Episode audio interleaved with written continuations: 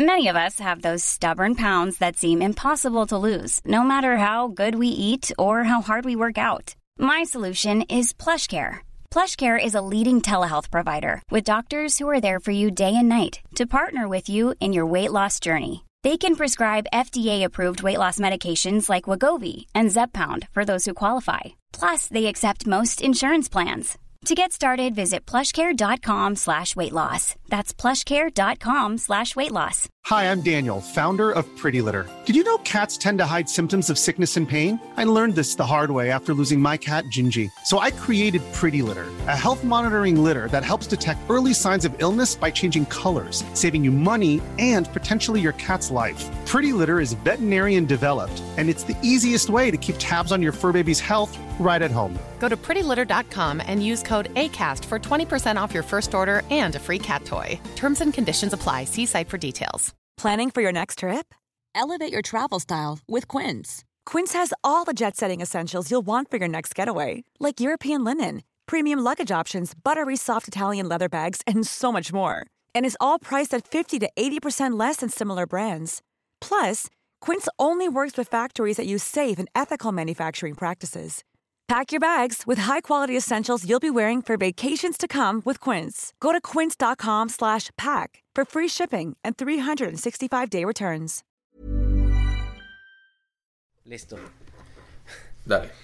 Dharma, pues una vez más eh, habíamos grabado la segunda parte eh, hace Así dos es. semanas y cuando estábamos editando nos dimos cuenta que algo había pasado y se perdió la mitad de la plática. Entonces tuvimos que reconvenir en otra en otra instancia para recuperar o, tra- o tratar de recuperar la sabiduría que se fue y se perdió ya en, en el limbo del- de la dimensión en la que en la que estamos surcando. Uy, ¿qué pasó? ¿Qué pasó en ese limbo? Sí, básicamente fue, fue culpa mía, esto hay que explicarlo. sé que no es necesario, pero bueno, para que veáis el nivel de idiotez a los que llego en ocasiones. Básicamente la tarjeta de memoria se llenó, porque llevábamos grabando pues más de tres horas, y es lo que me aguantaba la tarjeta, y yo no tenía ni idea. Y llegó un momento en el cual, bueno, pues nosotros seguimos hablando, creo que una hora y media larga todavía, y bueno, pues toda esa conversación eh, se perdió, se perdió en el tiempo, se perdió en el espacio. Y menos mal que Ernesto se dio cuenta, ¿vale? y me convocó para, para una regrabación de todo ese contenido que se ha perdido, que es un poquito el que vamos a intentar traeros hoy. De nuevo, esta vez sí, con la tarjeta de memoria vacía, con dos horas y media por delante para grabar lo que, lo que salga. Y bueno, pues Volvemos sobre los temas. Eh, intentaremos hacerlo fresco como la primera vez. a ver qué tal queda. Sí, que es, es un poco difícil porque, o sea, esto tenemos aquí puntos que nos gusta, nos, nos gustaría tratar y todo, pero pues a- más de eso pues no hay un guion.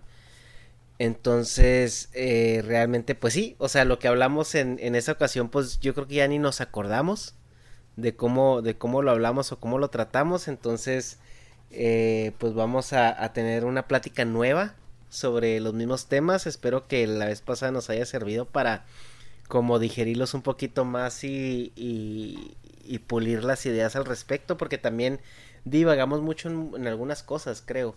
Entonces, pues bueno, vamos, vamos a darle ahora sí. Venimos de una primera parte donde en- entramos con una introducción de, de lo que fue el Superman eh, Red Son eh, y comparamos eh, las diferencias entre la novela gráfica y eh, la película que se estrenó recientemente. Y algo que notamos ahí nosotros es como algo que se ha venido haciendo presente cada vez más descaradamente en el mundo del entretenimiento, que son las agendas políticas de todo tipo. Pero en especial, eh, últimamente se ha visto mucho la agenda eh, de izquierda y sobre todo orientada a la cuestión de la justicia social, que es un tema escabroso, es un, es un tema este que, que eh, mucha gente le levanta las faldas cuando, cuando se toca. Y, y es difícil ponerlo sobre la mesa, porque como todo este tipo de temas mucha gente prefiere evitarlos antes de ponerlos sobre la mesa por la, el riesgo que hay de que una horda de gente en Twitter te cancele. Pero pues como a nosotros nos vale madre, pues vamos a hablar un poco de esto el día de hoy. Así es, ya sabemos que estas opiniones a lo mejor y bueno, pues no son las más las más aceptadas, pero bueno, yo creo que es algo que, que, ahí está, aunque se intente pasar por encima, ¿no? Porque como tú decías, a día de hoy, pues estas opiniones no son no son muy populares, que se dice, pero bueno, para eso estamos aquí, ¿no? Ah, para eso estamos por lo menos para, no sé si, no, no crear controversia, pero sí abrir un poco el debate, ¿no? A ver la gente qué opina, qué les parece. No sé. Y, o sea, no es que nosotros estemos en contra de, de lo que es la, la, progresión como sociedad, al contrario, pero sí, eh, bueno, es, es mi, mi percepción eh, que estamos abordando estos temas de una manera muy polarizada como sociedad.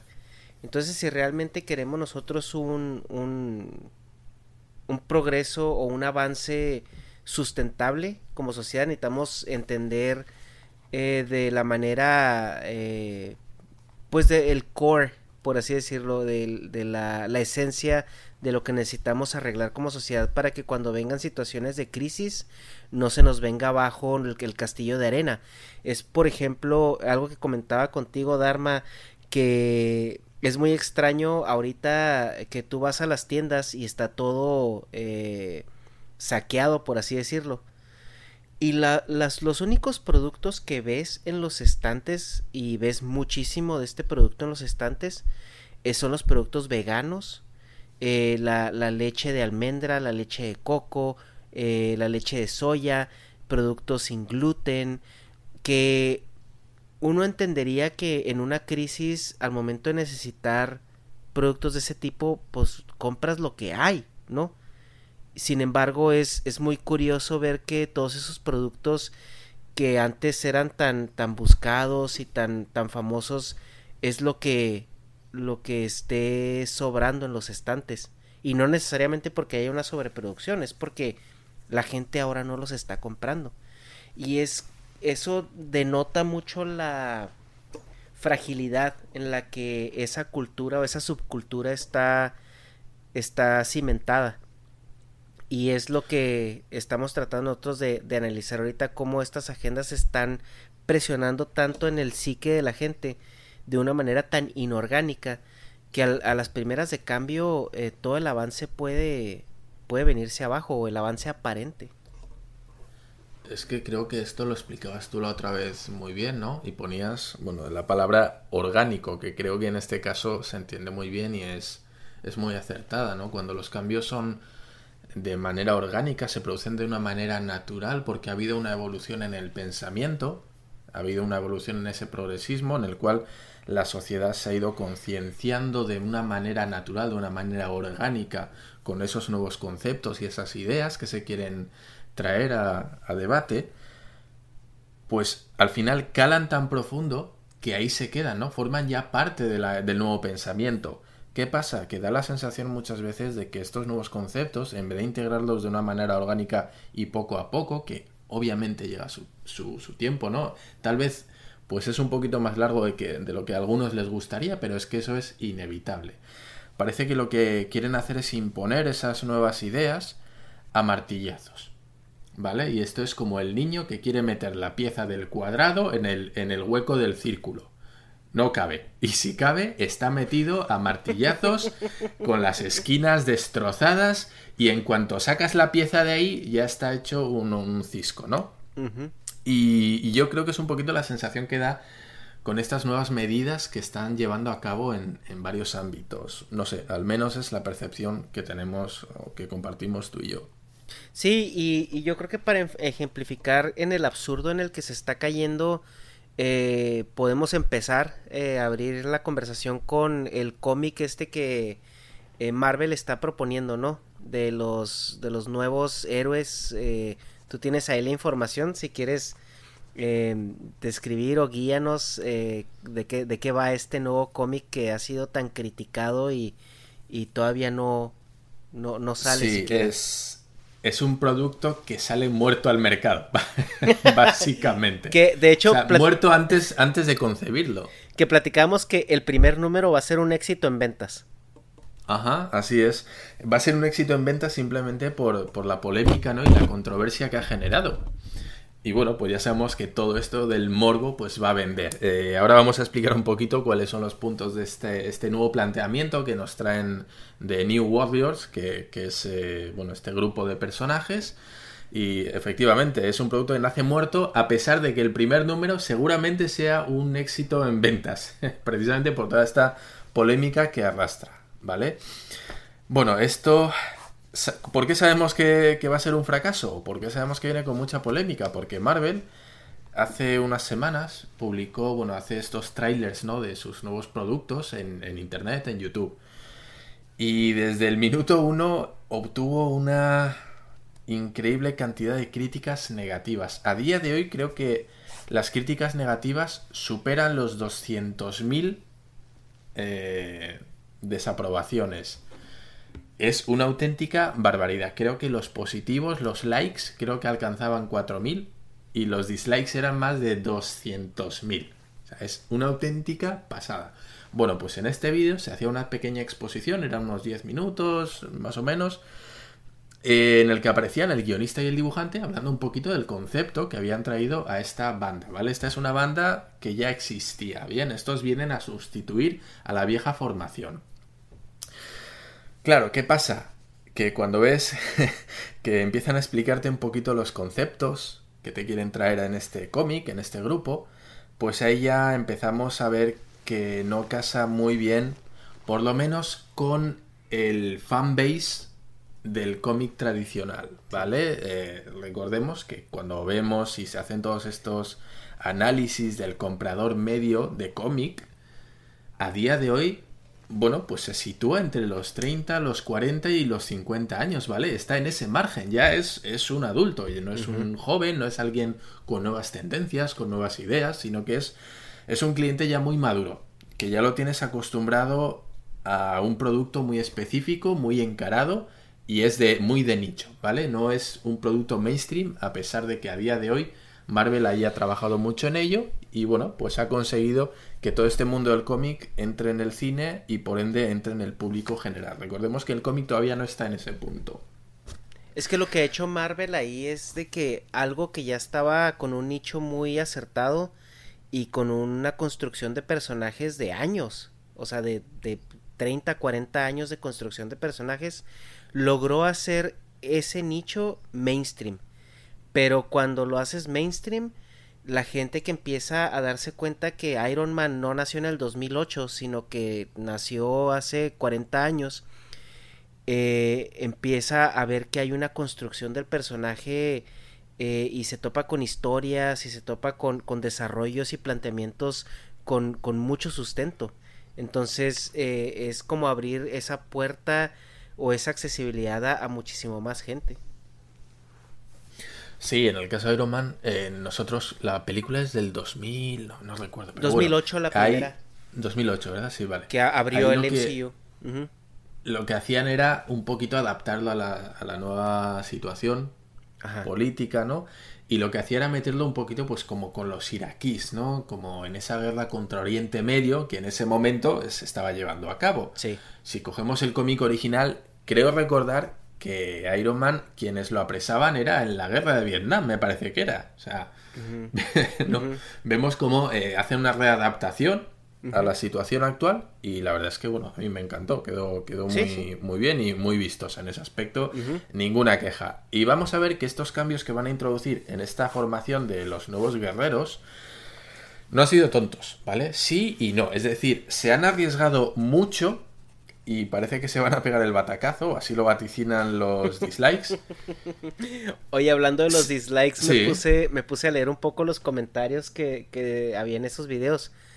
Ajá. Y, y hay uno que me dio, me partió de risa, que dice, estos, estos héroes hacen que Tony Stark quiera regresarle el guante a Thanos. Y, la mayoría de comentarios van en esa línea. O sea, muchas veces vemos que el vídeo, el vídeo YouTube es bueno, normalito, pero la sección de comentarios es, bueno, es, una fiesta. Es, la verdadera fiesta, sí, claro. Entonces, eh, Marvel se ha querido arriesgar mucho. Para mí me parece que es un movimiento muy, muy valiente. ¿Vale? Ya veremos luego si es acertado o no, pero desde luego hay que jugársela mucho ¿eh? para hacer esto que, que, van a hacer y vamos a explicar ahora. No lo han hecho con los Vengadores. ¿Vale? Tampoco se han querido arriesgar tanto. O sea, han, han querido ir de, progresistas, ¿no? Y de, de punteros, pero mm, tampoco con, con, personajes principales. Yo creo que incluso para la gente que está en el mundo del cómic, eh, los nuevos guerreros seguramente ni les suenen. A mí ni me sonaban. Yo los he descubierto con, con esta noticia, vamos. Bueno, pues vamos a un poquito a, comentar, si quieres, de qué trata este, este cómic nuevo. Y es que, bueno, al parecer quieren incorporar un nuevo elenco a una formación que ya existía, ¿vale? Estos vienen a retomar, a tomar, perdona, el relevo de esa vieja formación. El guionista explicaba que cuando en sus manos cayó el primer cómic de New Warriors, los personajes como que le parecían demasiado violentos, demasiado eh, como, digamos, demasiado estereotipados, ¿vale? Entendemos estereotipado de los años 80, quiero decir, en los años 80 es lo que se llevaba, en aquel, en aquel tiempo estaba muy en boga el tema de los, los antihéroes como Venom, Lobezno, Punisher, ¿sí? Tuvieron, fue ese boom en el cual estaban unos personajes hipermasculinizados, ¿sí? Esos machos alfa, eh, que bueno, el rollo Steven Seagal, ¿vale? Para que nos entendamos, o Schwarzenegger, que eran, eran buenos, eran fuertes, pero tenían ese punto irreverente, ¿no? Como que si tenían que quebrantar la ley para, para hacer las cosas según su moral, pues lo hacían, ¿no? Bueno, entonces, pues eran personajes un poquito de ese corte. Y dice el, el, guionista, pues como que para él era muy violento, le violentaban ese tipo de actitudes en superhéroes, algo que, bueno, pues, macho, donde yo sé, los superhéroes siempre han sido hipermasculinizados, ¿no? Y bueno, eh, comentaba que él quería hacer una serie de cambios y que adaptándose a, los nuevos movimientos, pues creó una serie de personajes que él creía, y por ende en Marvel parece que les pareció bien, eh, él creía que iban a encajar mucho mejor con este con esta época actual, ¿no? Lo que quería era meter personajes que reflejaran un poquito la idea de lo que es ¿cómo, lo diríamos? Eh, la sociedad actual, la tolerancia, yo creo que va un poco en ese, en ese ámbito, ¿no? Y bueno, pues estos personajes, eh, que son 2, 3, 4, 5, son cinco personajes, aquí los tengo apuntados porque los nombres si no no me iba a acordar muy bien. Bueno, creo que el impacto viene cuando los vemos. Solo tenemos que verlos y ya va a haber cosas que nos van a llamar la atención, ¿vale? De entrada, Sí. Los nombres son tan ridículos como, como si vieras a un gordo y dijeras, a ese güey de seguro le dicen el gordo. Sí, sí, son muy, muy identificados, ¿vale? Son totalmente clichés. Eh, si los de antes eran clichés en cuanto a masculinidad, los de ahora son clichés en cuanto a inclusividad, ¿vale? Yo creo que han pasado de un extremo, que yo entiendo que, pues a día de hoy puede ser desfasado, han pasado de un extremo al otro radicalmente. Y cuando una cosa es extremista parece ridícula y es una mofa, bueno, pues cuando te pasas al otro lado corres el riesgo de pasarte también eh, por el mismo lado, ¿no? Por el lado contrario, pero lo mismo, caer en eh, los mismos problemas. Bueno, pues vemos que hay una inclusividad ya directamente, nada más con verlos, ya los ves. Hay un chico asiático, una chica negra, eh, una pareja que parecen mestizos o latinos, son de piel, piel oscura, y un vampiro, que como vamos a ver, el vampiro parece que es el más normal de todos, ¿no? O el menos eh, identitario, identicializado, no sé cómo se diga esto, ¿vale?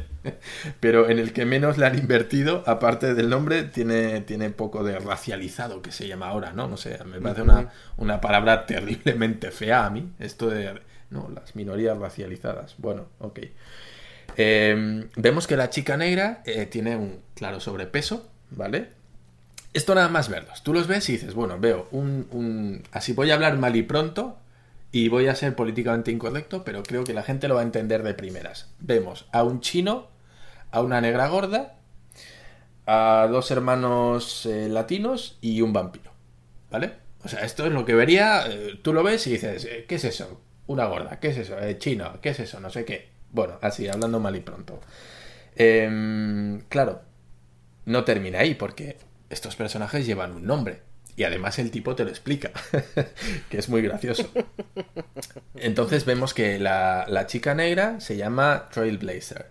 Bueno, ahí no hay ningún problema, ¿vale? Que se supone que es la, que va de frente, ¿no? Como el, el, ariete, el que va abriendo, abriendo cuña. Esa es la, que, la, que, la primera que se lanza al combate, ¿no?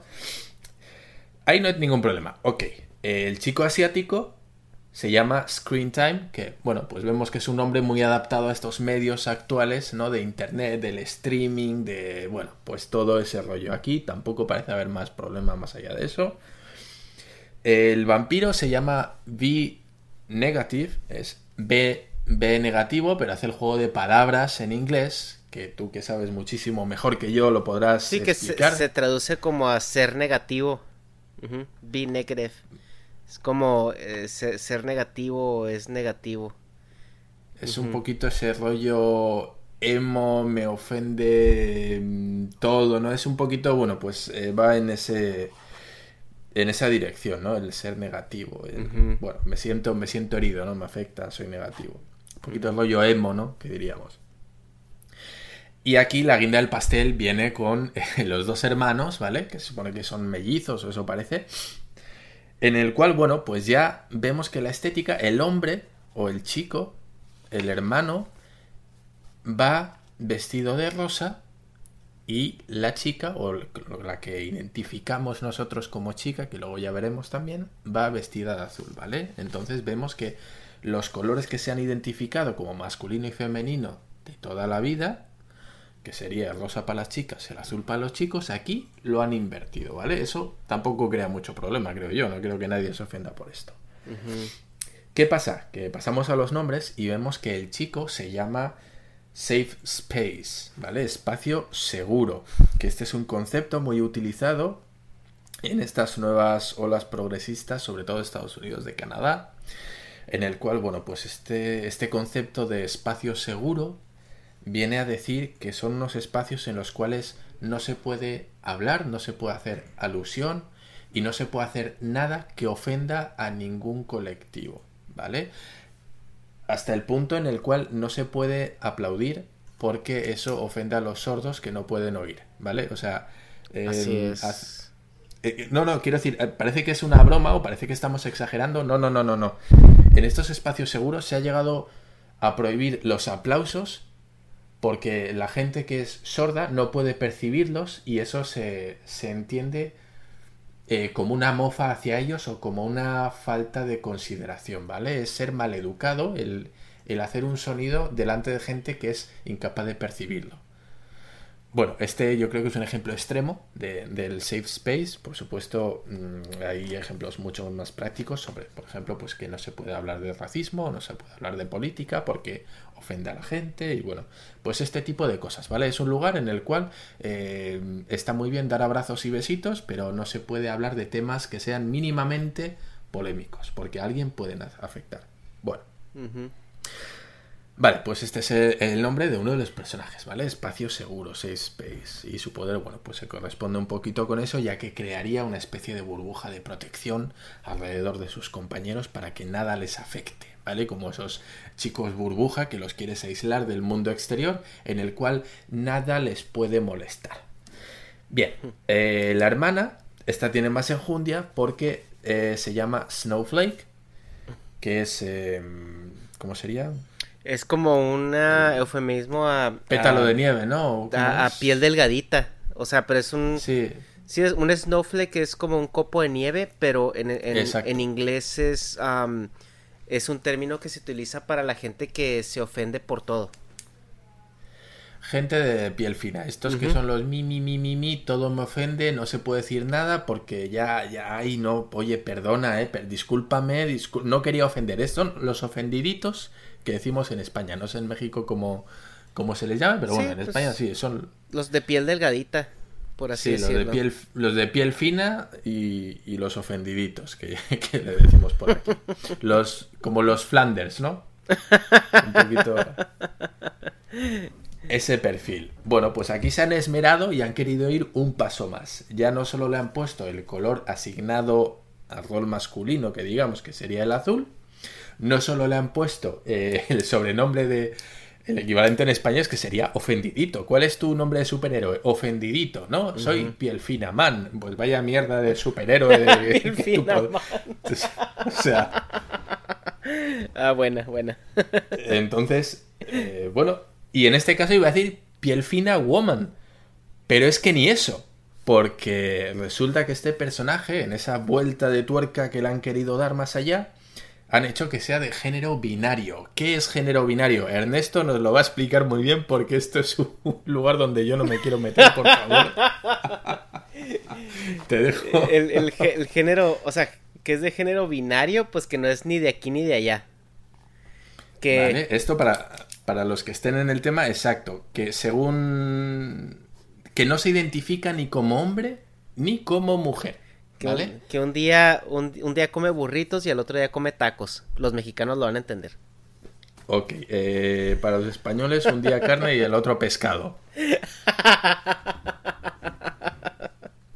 ¿Vale? Y él explicaba, el, el guionista explicaba que tenían que referirse a ese personaje que digamos, y es políticamente incorrecto decirlo, pero bueno, eh, lo vamos a decir, eh, biológicamente sería una mujer, ¿vale? Los atributos físicos son de mujer. Eh, aunque ella, bueno, pues se identifique como género binario. Y decía que a ella se... bueno, la, la tratan de them, they, ¿vale? Como ellos, ¿vale? lo que aquí sería el todes, ¿no? Ese, ese poner esa E que, no marca el género, ese todes, amigues, ¿vale? Bueno, pues sería un poquito, iría un poquito en esa, en esa onda. Cuando hablan sobre ella o sobre ella, bueno, pues se, refieren a ella como ella. Amigue, eh, ven, ven, aquí, ¿no? ¿Estás cansada? Pues sería un poco ese el vocabulario que habría que usar. Los pronombres serían los de them, they, ¿vale? Bueno, pues su poder es muy sencillo, crea esos copos de nieve que son cortantes y bla, bla, bla, un poder que está muy bien, o sea, yo no tengo, no hay ningún problema con eso, creo que, entendemos todos, ¿no? Bueno, pues como vemos el elenco no deja de ser cuanto menos controvertido, eh, no por las ideas en sí, sino un poquito yo creo por el sector al que se dirige esto, ¿vale?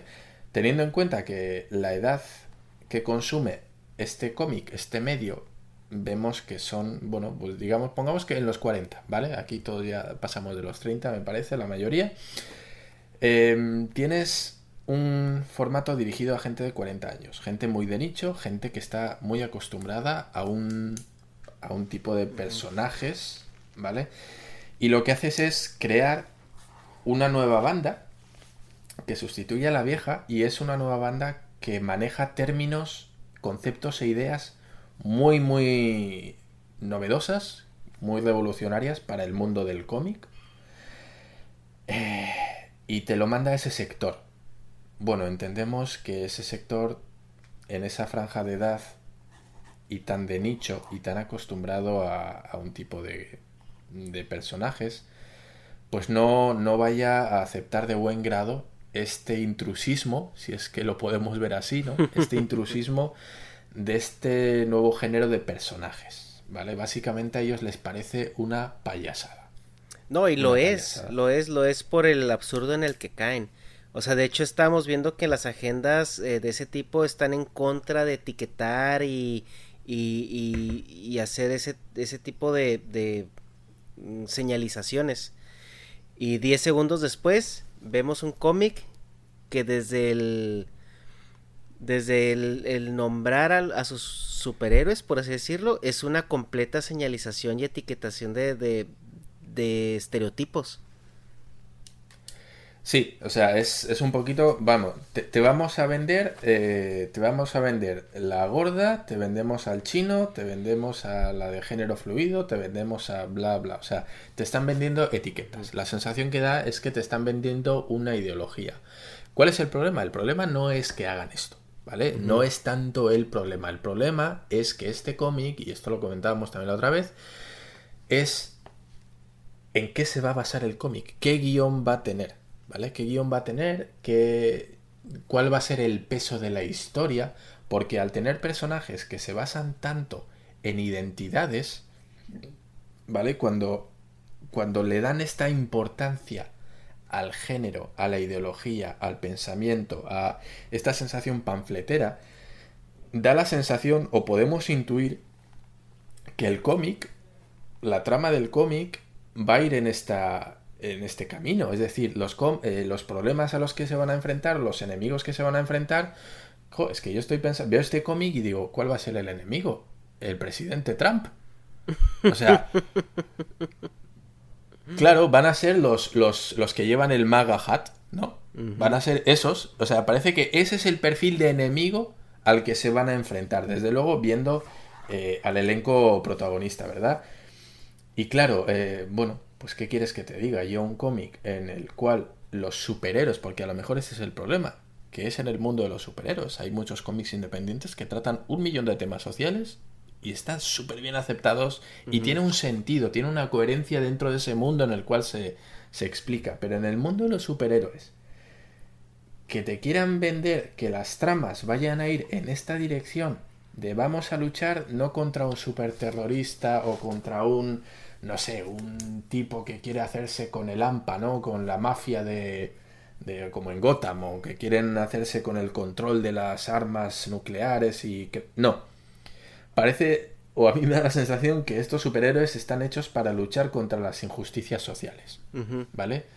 Contra, no sé, contra que a una persona afroamericana no le quieran servir una hamburguesa en Milwaukee pues ahí van a ir los superhéroes a luchar contra, contra ese malvado y opresor y racista dependiente de la hamburguesería McDowell's. A mí me, da la sensación de que estos personajes encajan muy bien como una sátira o como algo muy irónico, como unas tiras cómicas para este tipo de, de injusticias sociales, pero que dentro de un mundo de cómics de superhéroes no acabo yo de ver muy bien cómo lo van a desarrollar. A lo mejor y me equivoco y ojalá y me equivoque. Y el cómic sea la bomba y esto de las identidades sea algo secundario, que oye, ahí está, no molesta a nadie y el cómic no se focaliza en eso. Pero la sensación personal que da, y al parecer no soy solo yo, sino que los 200.000 dislikes indican eso, es que el cómic va a tirar por otros derroteros y que se va a centrar mucho más en venderte una ideología y una serie de panfletos que un cómic con un guion interesante. No sé cuál es tu sensación. Sí, y parece que, o sea, este cómic va, o sea, está tratando de, de captar la atención de un mercado más joven, pero como tú comentas, o sea, ahorita yo creo que los que más consumen el cómic es gente eh, que creció un poco con él ahorita los, los adolescentes, los niños no, no les interesan los cómics, o sea, ellos están más interesados en, en, en, a lo mejor en medios audiovisuales. O sea, yo sí vería a lo mejor una serie este con estos personajes si quieren apelar a ese tipo de, de mercado. Que a lo mejor es lo que ellos están intentando hacer, no están intentando hacer un, un, cambio generacional pero el cambio generacional, al menos en los cómics, no se ha hecho porque hagas reboots de, de historias y atrapes a gente nueva con esos reboots. atrapas a la gente que ya está ahí. O sea, y esa gente es la que te da la aceptación o no a las tiras nuevas. Pero siento que el cambio de estafeta generacional se da de, de, de padres a hijos o de, de gente más adulta a gente más joven. O sea, es lo que dice, mira, lee este cómic o mira, te, voy a explicar acerca de esto. Y es donde ya los niños o los adolescentes se empiezan a interesar en eso. Y es donde les empieza a generar el gusto. Pero yo nunca he visto a un niño ahora que entre a una tienda de cómics y, y se lleve un cómic que él nunca haya tenido contexto de él anteriormente. Sí, imaginamos que los niños pequeños que entran en un cómic, pues con sus papás, ¿no? quieren comprar personajes que ya han visto en las películas Marvel, un Iron Man, un Spider-Man, eh, un Batman. pues ya, ya los, un Batman, ya los conocen. Pero estos personajes no los conoce nadie. Quien se va a arriesgar a comprar estos cómics es la gente que ya está en el mundo y que dice, bueno, a ver esto qué tal es, ¿no? Que no va a tener miedo porque, bueno, pues ya sabe lo que le gusta, pero... Pero sí, sí, la verdad es que eh, creo que los que hemos entrado en el cómic, o la mayoría de nosotros, siempre hemos tenido o un primo mayor, o un hermano, o, o, el vecino de arriba que tenía cómics, o tu padre, o tal y cual, como que a todos nos han llevado a la tienda de cómics de la mano, de alguna manera, ¿verdad? O te los prestaban, mira, estos son los cómics de tu primo que ya no los quiere y que no sé qué, los vamos a tirar, ¿los quieres tú? Pues bueno, los coges, los ojeas y, te empieza a picar el gusanillo, pero tienes razón, la gente que, que empieza de cero en el mundo de los cómics es muy, muy, muy raro que entre por este tipo de cómics. Siempre van a entrar por personajes Superman, Batman. Sí, que todo el mundo conoce. Claro, claro. Y estos, pues, mm, desgraciadamente, no están en ese, en ese colectivo, ¿no? En ese grupo de superhéroes muy conocidos. Yo creo, y cuando escribíamos, bueno, nos escribíamos por el móvil, ¿no? Eh, te mando un mensaje y que creo que reduce muy bien todo este fracaso que, se avecina en este, todo este tipo de iniciativas. Y bueno, pues te escribí así, decía, o sea, producen un contenido que su público ni demanda ni consume. Y cuando no se vende, descalifican a esa audiencia. ¿Vale? O sea, están creando un producto que nadie pide, que, que, su público habitual no está pidiendo, es decir, los, los compradores de cómic de toda la vida no quieren ese, no están pidiendo ese contenido, no están diciendo, por favor, saca este producto que yo te lo voy a comprar. Y aún así lo sacan. ¿Qué pasa? Tú lo sacas y resulta que no vende porque nadie, nadie te lo está pidiendo. Ese, ese comprador medio no está interesado. Y cuando resulta en pérdidas, lo que haces en vez de decir, eh, bueno, pues nos hemos equivocado con el producto, no ha ido bien dirigido, damos marcha atrás y cancelamos la serie, lo que hacen es mm, criticar a la audiencia por no comprar ese contenido que no estaban pidiendo. Oye, nosotros te estamos dando esto y tú no lo estás comprando, ¿no? O sea, ¿por qué no me lo estás comprando? Que eso liga perfectamente eh, con otro punto que tenemos aquí que hablamos sobre la película de Los Ángeles de Charlie. Sí. Sí, sí, sí, sí, Es un producto que el mercado al que ellos querían apelar no lo pedía porque es una película de acción que quisieron hacer para que las mujeres fueran a verlas en un, en una, en un interés eh, completamente inorgánico de que las mujeres se interesaran en una película de acción. Y eh, cuando no eh, cuando hicieron toda la gira de prensa dijeron hombres ustedes no lo necesitamos. Esto es para mujeres. Girl power y woman power y cuando la película fue un fracaso total en vez de decir el producto es malo y la cagamos le echaron la culpa a las mujeres que no apoyaron el proyecto y dijeron que por eso las mujeres estaban como estaban, básicamente. Sí, yo, yo creo que junto con la campaña de marketing de Gillette, también bastante ah, famosa, por la cagada, yo creo que es el ejemplo de marketing malentendido. Es, es, es una táctica de marketing terrible. Es lo que no hay que hacer, ¿vale? En las guías de qué no hacer para vender un producto, vendrán estos ejemplos. Vendrá el anuncio de Gillette y la película de Los Ángeles de Charlie. Sí, claro. O sea, claro. tú tienes. Vamos a, vamos a hacer un poquito de, de marcha atrás en, en, la historia a la serie original de Los Ángeles de Charlie. Recordemos que la serie original creo que es de los años 70, si no me equivoco mal. 70-80. Y el concepto que vendía era tres superagentes, tres mujeres, todas ellas despampanantes, muy bonitas, muy lindas, muy bellas y muy buenas peleando, ¿vale? Eran tres mujeres cuyo, eh, bueno, pues cuyo atractivo principal era el físico al servicio de un hombre que era Charlie, que era su jefe, quien les mandaba a hacer misiones, pateando culos de hombres, ¿vale? Pateando los malos. Ese era el concepto, ¿vale? era una serie de acción. Y, es una serie de acción que apelaba a los hombres, no a las mujeres. O sea, porque era o sea, si te fijas, desde su concepción, Los Ángeles de Charlie tenían un dejo un poco misógino porque eran tres mujeres al servicio de un güey que el güey pues las mandaba a hacer lo que querían y pues el, atractivo era mujeres guapas tirando patadas. Eso no le llama la atención a una mujer. Claro, claro. El envoltorio de este chocolate era eso. Era tres mujeres despampanantes, tres mujeres guapas, dando patadas a los malos. Ya está, eso era. Es, mira estas tres mujeres, qué bonitas están y qué, qué, bien pelean y cómo patean traseros. Ese era el concepto. Y todos entendemos que una serie de acción cuyas protagonistas son tres mujeres bonitas, entendemos que el público al que va dirigido es masculino.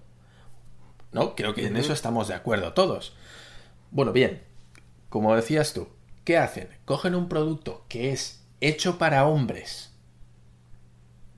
En una época en la cual eso vendía, es un producto hecho 100% para hombres, porque vamos, el target desde luego era ese.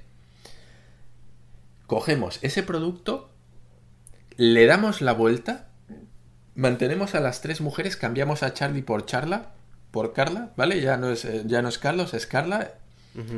No hay ningún problema con eso. Mantenemos a las tres mujeres, pero lo que hacemos es un producto de empoderamiento femenino, ¿vale? Y en ese empoderamiento femenino nos hemos empoderado tanto que en la rueda de prensa lo que hacemos es decir que ese público al que originariamente iba dirigido el producto, esos hombres, lo que haces es directamente les insultas. ¿Vale?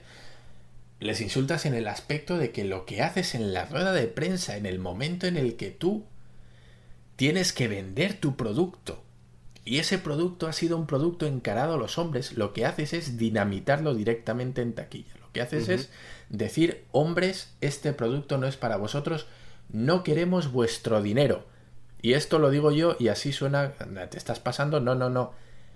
La directora mandaba tweets diciendo eso.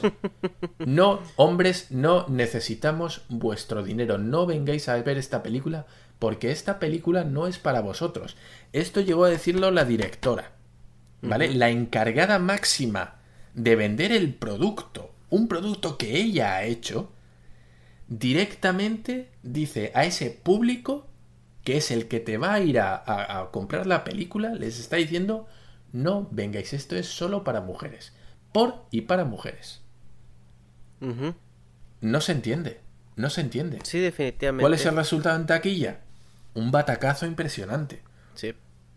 Y, y, no termina ahí porque después regresan a echarle la culpa a las mujeres de ese de esa catastrófica derrota y fail Ah, no, sí, es lamentable. Esa... Y cuando resulta que es un, despropósito, es un desastre en taquilla, en vez de hacer una autocrítica o en vez de decir, pues la verdad es que no encaramos bien este producto, tal vez debimos, es, no puedes hacer, sí, decir, sacamos un producto para hombres en el cual ponemos a los hombres de tontos, porque todos los hombres que salen en esa película eran imbéciles, sacamos un producto que está diseñado para hombres pero les decimos a los hombres que no queremos que lo compren. No tiene ningún sentido, ¿vale? Entonces, claro, cuando vieron el, el batacazo en taquilla, lo que dijeron es que es que la sociedad era muy machista, muy heteropatriarcal y que no estaba preparado para un producto tan tan feminista como el suyo, ¿no? Como diciendo, bueno, es que los hombres que no, además decía, los hombres que no han venido a ver esta película es porque son unos machistas. Pero a ver, no habíamos quedado en que no querías que los hombres fueran a verlo, no habíamos quedado en que era un producto por y para mujeres. ¿Qué pasa? Que ahora resulta que sí quieres que vayan los hombres. Es decir, sí quieres el dinero de los hombres. Quieres un producto para mujeres, por y para mujeres. Encima, desprecias a los hombres diciéndoles que no, no los quieres en las salas de cine. Y luego resulta que sí los vas a querer porque alguien te está pidiendo números y cuentas por detrás. Bueno, pues no sé entendemos que las cosas pues no funcionan así en el mundo, en el mercado laboral, ¿verdad?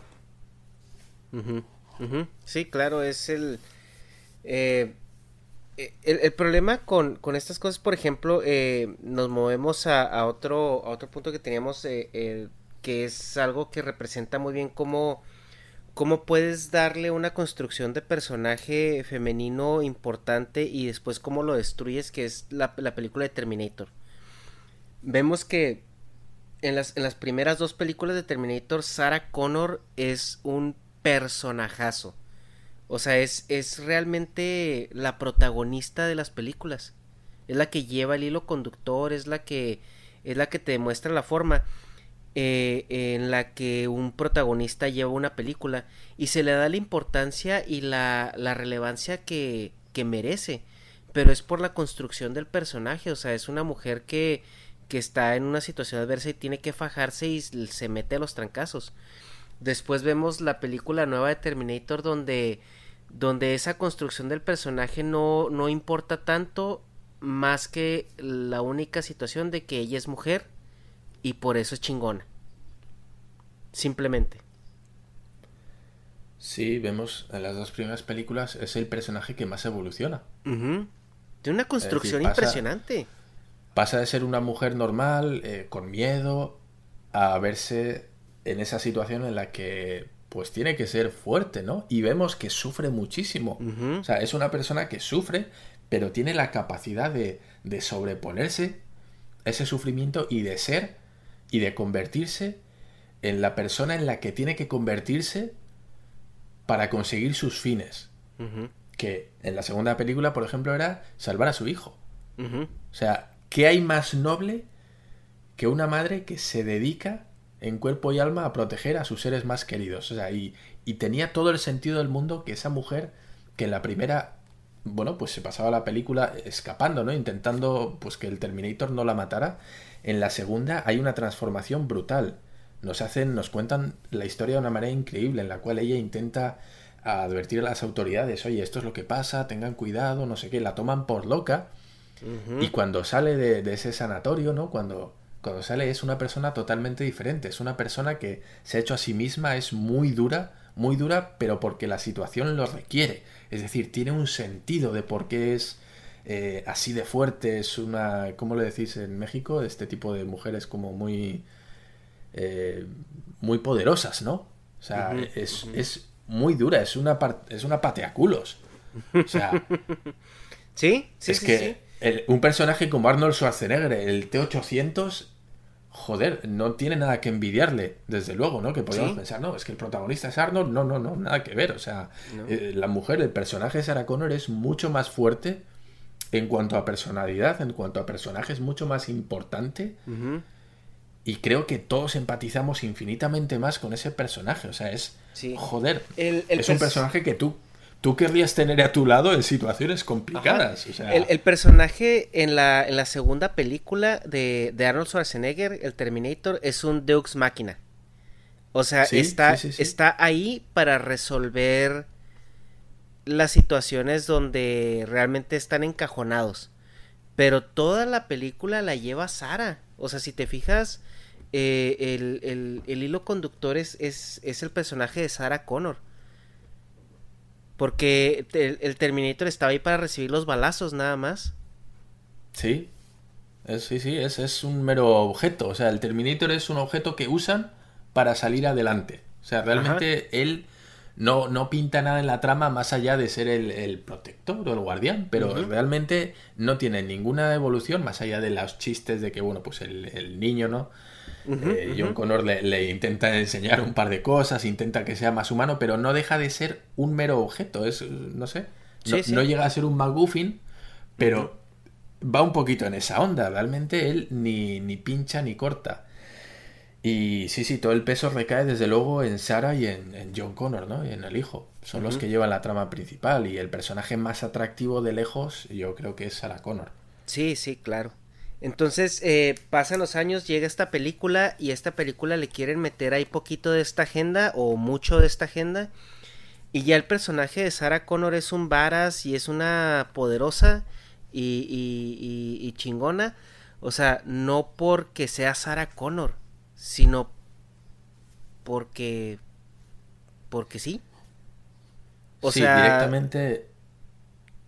Derrumbas un, una una construcción tan bonita de, de, un personaje tan, tan chingón y lo reduces a, a, como eh, atributos regalados por el guion, simplemente porque sí. el superpoder, ¿no? El poder del guion. Sí, sí. sí, lo que hacen es reducir en esta última película, la de Terminator Dark Fate, reducen a Sarah Connor a una caricatura. Directamente, es lo que hacen, ¿vale? Eh, parece que a alguien no le, no le había gustado el personaje. Es decir, si yo veo ese personaje, digo, pero, pero ¿qué han hecho con el personaje? O sea, intentando que sea la más chingona, la más malota, la más dura, lo han hecho, es un personaje caricaturesco. Es un personaje cómico, te da risa. O sea, la ves y dices, no mames, o sea. Sí, que la. Que la convierte en la John McClane de, es versión femenina. Es un cliché, sí, es tan, es tan exagerado y tan absurdo que ya no crea empatía. Ya no, no ves que sufra, no ves que. No, no dices, wow, eh, que. O sea, ves el personaje que tiene sus motivaciones, tiene no en esta tercera, bueno, pues vamos a hacer un pequeño spoiler, pues matan al principio de la película, matan a John Connor, matan a su hijo, y a partir de ahí se convierte en una especie, es como John Wick, ¿vale? Cuando matan al perrillo, pues se convierte en lo mismo. Su único objetivo es, no sé, mm, patear traseros y ser la más malota de, de su zona. Ya está, no hay más. No hay una evolución, no hay un porqué, no hay un... Simplemente queremos una mujer badass y, va a ser Sarah Connor y ya está. Bueno, si fuera solo Sarah Connor, pero ese es otro tema, porque es que todos los personajes femeninos que salen en esta película parecen cortados por el mismo patrón. Y ya entras también a la parte de la ironía porque, o sea, estás viendo lo que representaba un héroe o un antihéroe de acción, que era el, el romper reglas y todo eso, pero ves un personaje femenino con rasgos eh, hipermasculinizados en ese aspecto. O sea, reaccionan como reaccionaría ya un hombre. O sea, realmente tienes un papel eh, eh super masculino, pero interpretado por una mujer. Y, y, las capas que tenía el personaje, o sea, del personaje donde venía desde su miedo y su intención por, por cambiar el futuro, ya no existe. Y el que maten a John Connor también desvía el protagonismo que tenía John Connor, porque pues si te fijas todo esto empezó por John Connor. O sea, John Connor era, era la razón por la que la saga de Terminator existe. Entonces te deshaces de él y ya le das el protagonismo que tenía John Connor, se lo pasas completamente a, a Sara. más porque sí. Bueno, de hecho se lo pasan a otra chica, pero bueno, sí, sí, sí, entiendo, entiendo lo que quiere decir. Sí, y para que veamos hasta qué punto resulta absurdo, el perfil que tiene Sarah Connor en esa película es un poquito el papel que tendrían Arnold Schwarzenegger o Van Damme o Steven Seagal o no sé, mm, Stallone en las películas en las que hacían de tipo duro sin escrúpulos, ¿vale? Sí, sí, como Mel Gibson en, en, Duro de Matar. Arma, sí, Arma Letal era en España, sí, sí. Sí, el John, eh, Ah, no, ese no era Mel Gibson. Era Bruce Willis. Bruce Willis, Bruce Willis, sí, perdón, perdón. Bruce Willis. o por ejemplo, yo me acuerdo una todavía más, más, más pasada de vuelta. Yo creo. ¿Has visto la película Comando de Schwarzenegger? Sí, sí, sí, sí. Bueno, ese papel tan absurdo del militar retirado que es el. El todas las puedo. El, ejército de un solo hombre, ¿no? Que le llaman. Ajá. es ese, ese, concepto de yo, yo contra el barrio, yo contra todos. El todas mías, el yo las puedo, el Rambo, el... Ah, sí, sí, sí, sí, sí. Eso es, bueno, pues si ya, si ya en ese momento tú lo ves y es una como una parodia, ¿vale? Es una caricatura de ese hombre ultra masculinizado, el soldado, el, nacido para matar, ¿no? Yo nací preparado. Que, nada más que hablaban con... Esos, esos son personajes creados para hombres, para un público de hombres. O sea que al hombre muchas veces no le interesa tanto de dónde viene el personaje, sino le interesa lo que está sucediendo en el momento. Y es por lo cual John Wick fue un exitazo de primera porque yo creo que era el primer personaje tipo Rambo y todos ellos, pero modernizado. y, aún, y aún así le dan, no le dan como historia o algo así más bien, pero le dan como misticismo. Porque empieza a decir, le mataron el perro y nadie sabe por qué el güey es tan bueno. Simplemente es una leyenda. Y, e, y él, y él el misticismo viene de la leyenda de que era el, el, que le daba miedo al coco. O sea, literalmente decían, ¿a quién le hablas a matar al coco? Pues a John Wick. Entonces, el, eh, el, ese era, eh, esos personajes son para hombres, entonces tú le das ese protagonismo a una mujer y tu público sigue siendo el mismo. Sí, son, son perfiles de leyenda. Si nos remontamos a la historia, a la mitología, serían el equivalente a personajes como Hércules o Leónidas de Esparta, ¿no? Es ese perfil de, de macho alfa, pero en su máxima expresión, ¿no? Que resulta, es, eh, pues es como un avatar de la masculinidad, si lo podemos decir. es el máximo exponente de esa violencia, ese músculo eh, sin cerebro casi, ¿no? O sea, simplemente como un Hulk, donde su mérito es destruir, matar y destrozar todo lo que ve. ¿Eh? y lo único que hace es, bueno, hacerse así en el hombro para quitarse la sangre del enemigo, ¿no? Que le ha salpicado cuando lo sí, Y todos estamos de acuerdo en que es una caricatura, o sea, resulta ridículo. Esas películas eh, son ridículas, con personajes ridículos, pero que todos aceptamos porque es divertido. Bueno, vale. Y porque, y eh, porque no quieren, no quieren transmitir nada, o sea, no quieren transmitir una agenda social. Simplemente eh, parten del absurdo que este güey es, es, es el todas mías, el yo las puedo, y todos me la pelan y, y uno como hombre no va a, a, ver que, ay, qué enseñanza me da. O sea, y las películas no están diseñadas para, para eso, y, y tú las ves desde esa lupa. Y es que ni siquiera te sientes identificado, quiero decir, todos entendemos que es que, que, eso es un papel y que no hay, no hay gente así en la vida real. O sea, claro, claro, exacto. Vale, entonces vemos que es una construcción, es un personaje ridículo ya en hombres, ¿vale? Que sería el máximo exponente de esa masculinidad. Y algo que quedaba ridículo en un hombre, lo pasas a una mujer. ¿Cómo crees que queda? Igual. O peor, porque no, no encaja. Claro, claro, porque... Pero, y, y parece hasta tonto porque cuando lo pasas a una mujer, como que sí se busca que las mujeres se identifiquen con el personaje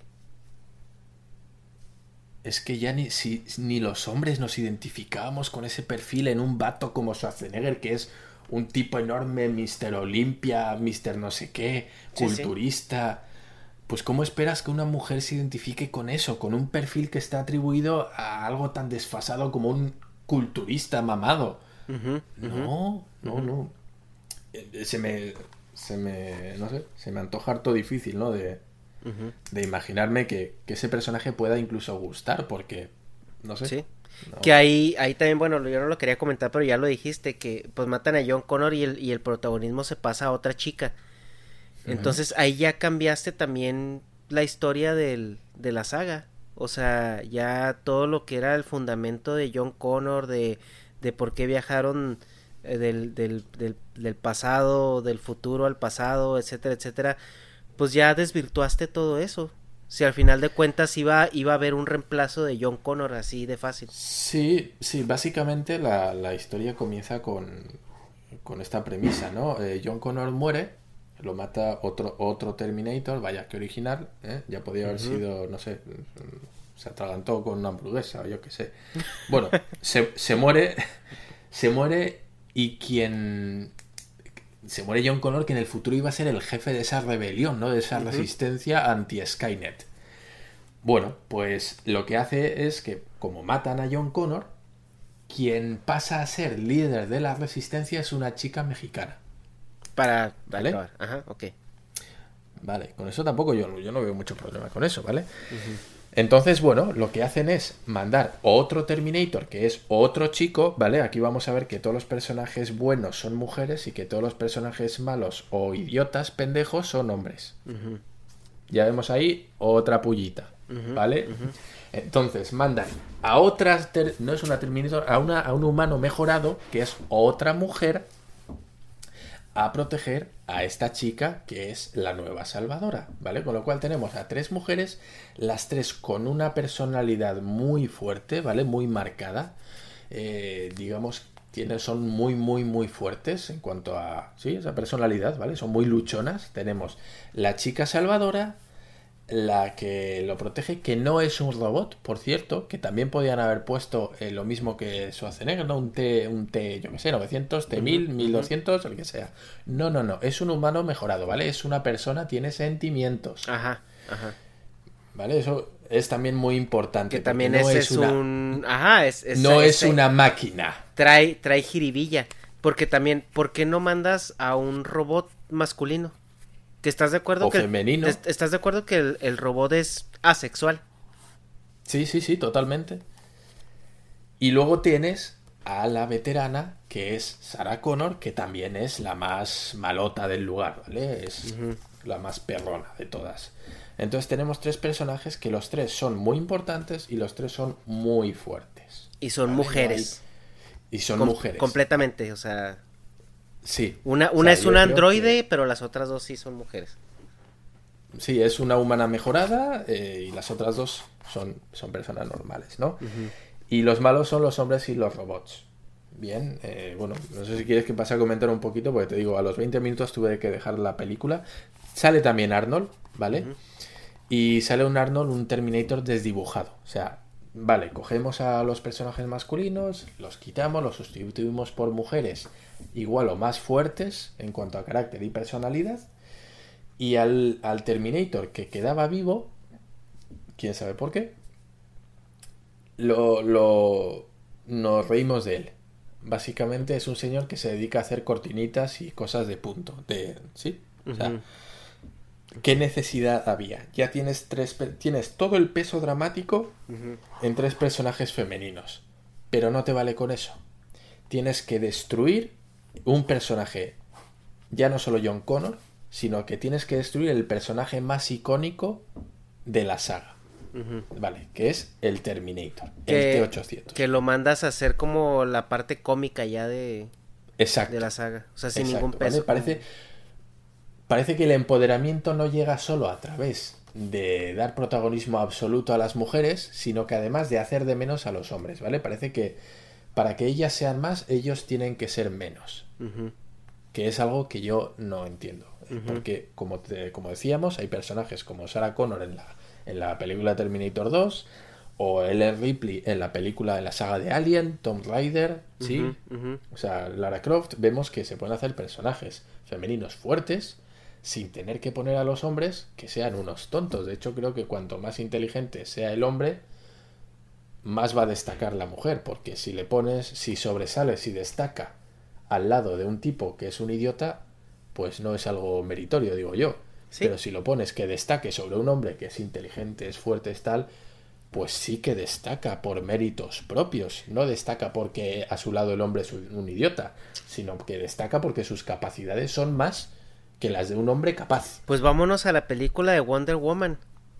O sea que tienes, tienes a, a esta Diana eh, muy bien escrito el personaje de Wonder Woman, que es pues una persona que viene a una isla que son puras mujeres, pero que está muy educada en el, en el mundo del hombre. Y, llega y se topa con, con este militar. Y, y, el militar es, es muy inteligente y le empieza a enseñar cosas, le empieza a Quality sleep is essential. That's why the Sleep Number Smart Bed is designed for your ever evolving sleep needs. Need a bed that's firmer or softer on either side? Helps you sleep at a comfortable temperature? Sleep Number Smart Beds let you individualize your comfort so you sleep better together. JD Power ranks Sleep Number number 1 in customer satisfaction with mattresses purchased in-store. And now save 40% on the Sleep Number limited edition Smart Bed for a limited time. For JD Power 2023 award information, visit jdpower.com/awards. Only at Sleep Number stores or sleepnumber.com. A lot can happen in the next three years. Like a chatbot may be your new best friend. But what won't change? Needing health insurance. United Healthcare Tri Term Medical Plans are available for these changing times Underwritten by Golden Rule Insurance Company, they offer budget-friendly, flexible coverage for people who are in between jobs or missed open enrollment. The plans last nearly three years in some states, with access to a nationwide network of doctors and hospitals. So for whatever tomorrow brings, United Healthcare Tri-Term Medical Plans may be for you. Learn more at uh1.com.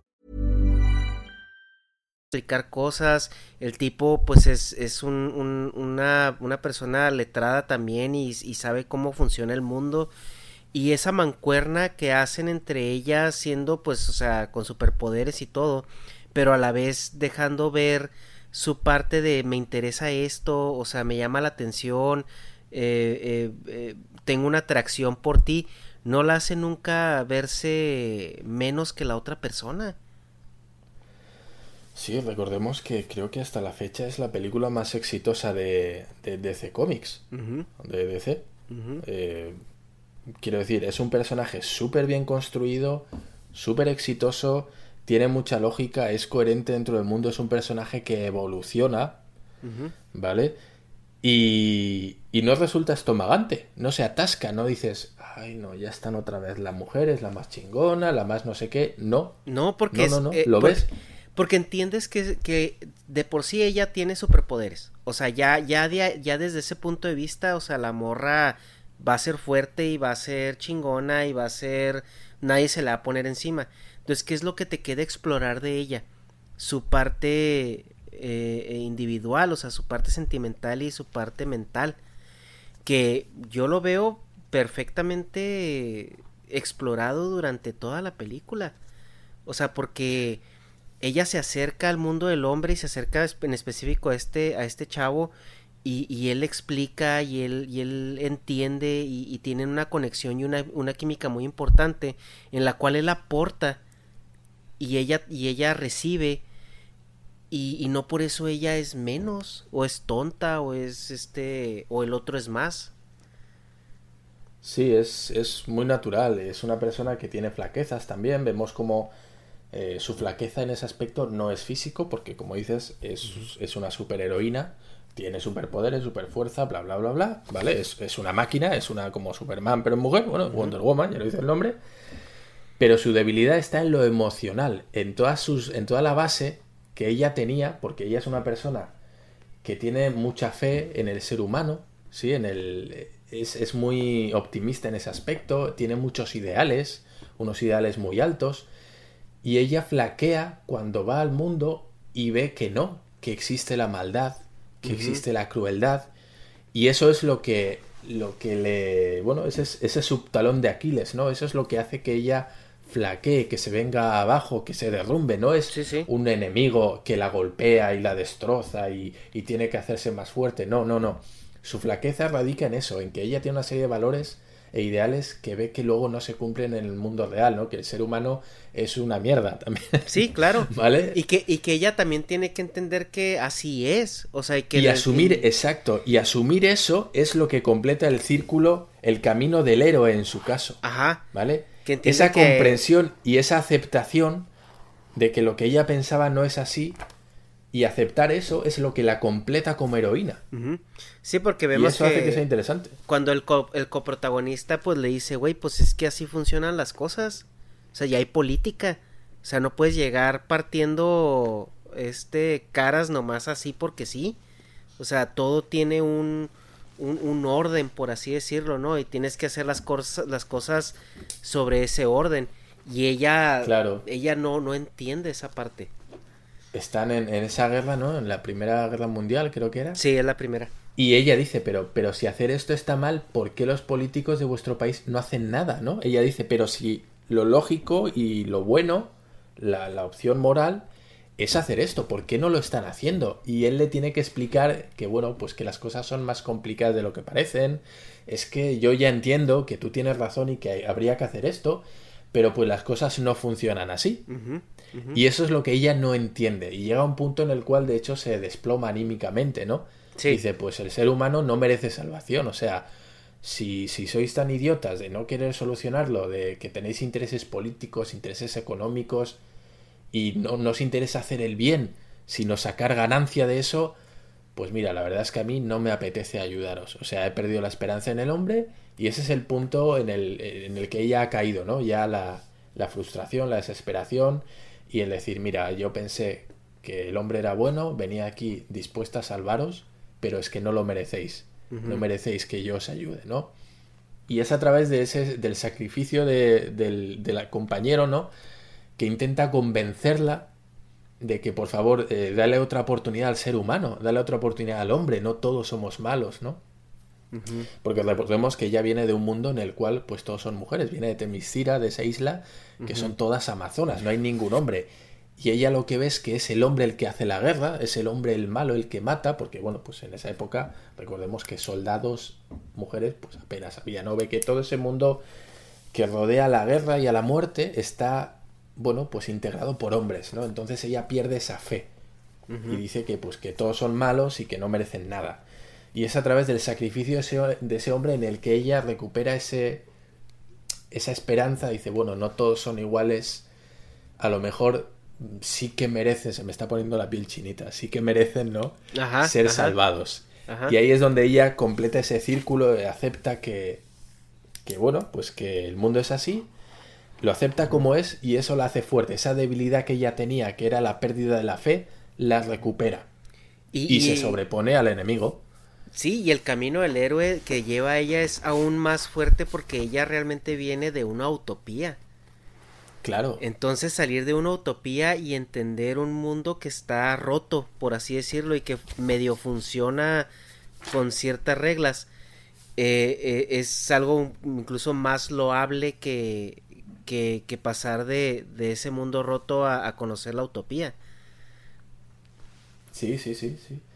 Venía de, de luchar en, en, las lonas de, de, de Las Vegas con Floyd Mayweather y la echan a, una pelea de, en el barro, ¿no? Con, unos cochinos. Ajá. Claro, y, viene de ese mundo y tienes razón. Yo creo que tiene mucho más mérito que, por ejemplo, Luke Skywalker o, bueno, este tipo de personajes, ¿no? Que empiezan de cero, empiezan de abajo y van, van a más, van a más, sino que esta ya viene del top. La bajan al suelo de una, la bajan hasta el barro, hasta el fango y tiene que salir de ahí para volver hasta arriba. Tiene muchísimo mérito. Y es un personaje femenino que tuvo toda la aceptación del mundo, un buen guion. La guionista también era mujer, la directora creo que también era mujer. O sea, el elenco era totalmente femenino. Y nadie dijo nada. Todo el mundo aplaudió esa película. Sí, claro. O sea que se puede hacer muy bien, se puede hacer una película íntegramente de mujeres, guionizada, protagonizada. Eh, vamos, creo que está claro que el problema no es que la protagonista es una mujer, sino el cómo se aborda el personaje, cómo se desarrolla el personaje. Y, esa película logró algo que todas las otras películas con toda su agenda política, bueno, su agenda ideológica no han logrado. Interesar a mujeres en el personaje y en las películas de superhéroes. Porque a esa película muy pocas mujeres fueron por su pie a las películas de superhéroes muchas veces las mujeres que van van por, por acompañar al, al novio o a la pareja.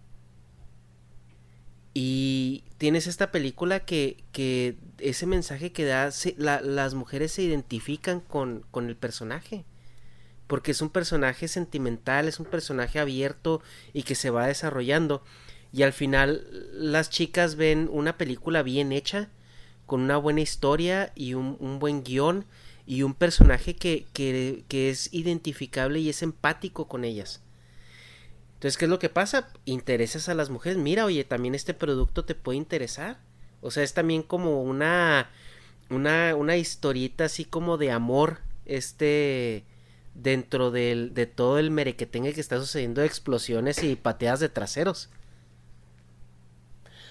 Sí, bueno, hemos visto, yo creo que todos hemos visto muchas niñas vestidas de Wonder Woman, ¿no? Ese traje de cosplay, es decir, pero no creo que vaya a haber ninguna vestida de Sarah Connor, sinceramente, ¿no? Sí, sí. Bueno, no sé.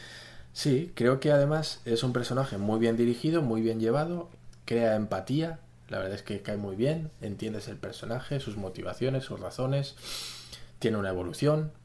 Mm, yo creo que no sé, no sé si a las mujeres les gustó Los Ángeles de Charlie. Es que yo creo que además son unos papeles que no gustan ni a las propias mujeres. Yo creo, ¿eh? No lo sé, a lo mejor estoy equivocado, pero creo que si yo pongo Terminator o pongo esta de Los Ángeles de Charlie o pongo Cazafantasmas, la última, también, ah, sí, también, también. Tela marinera.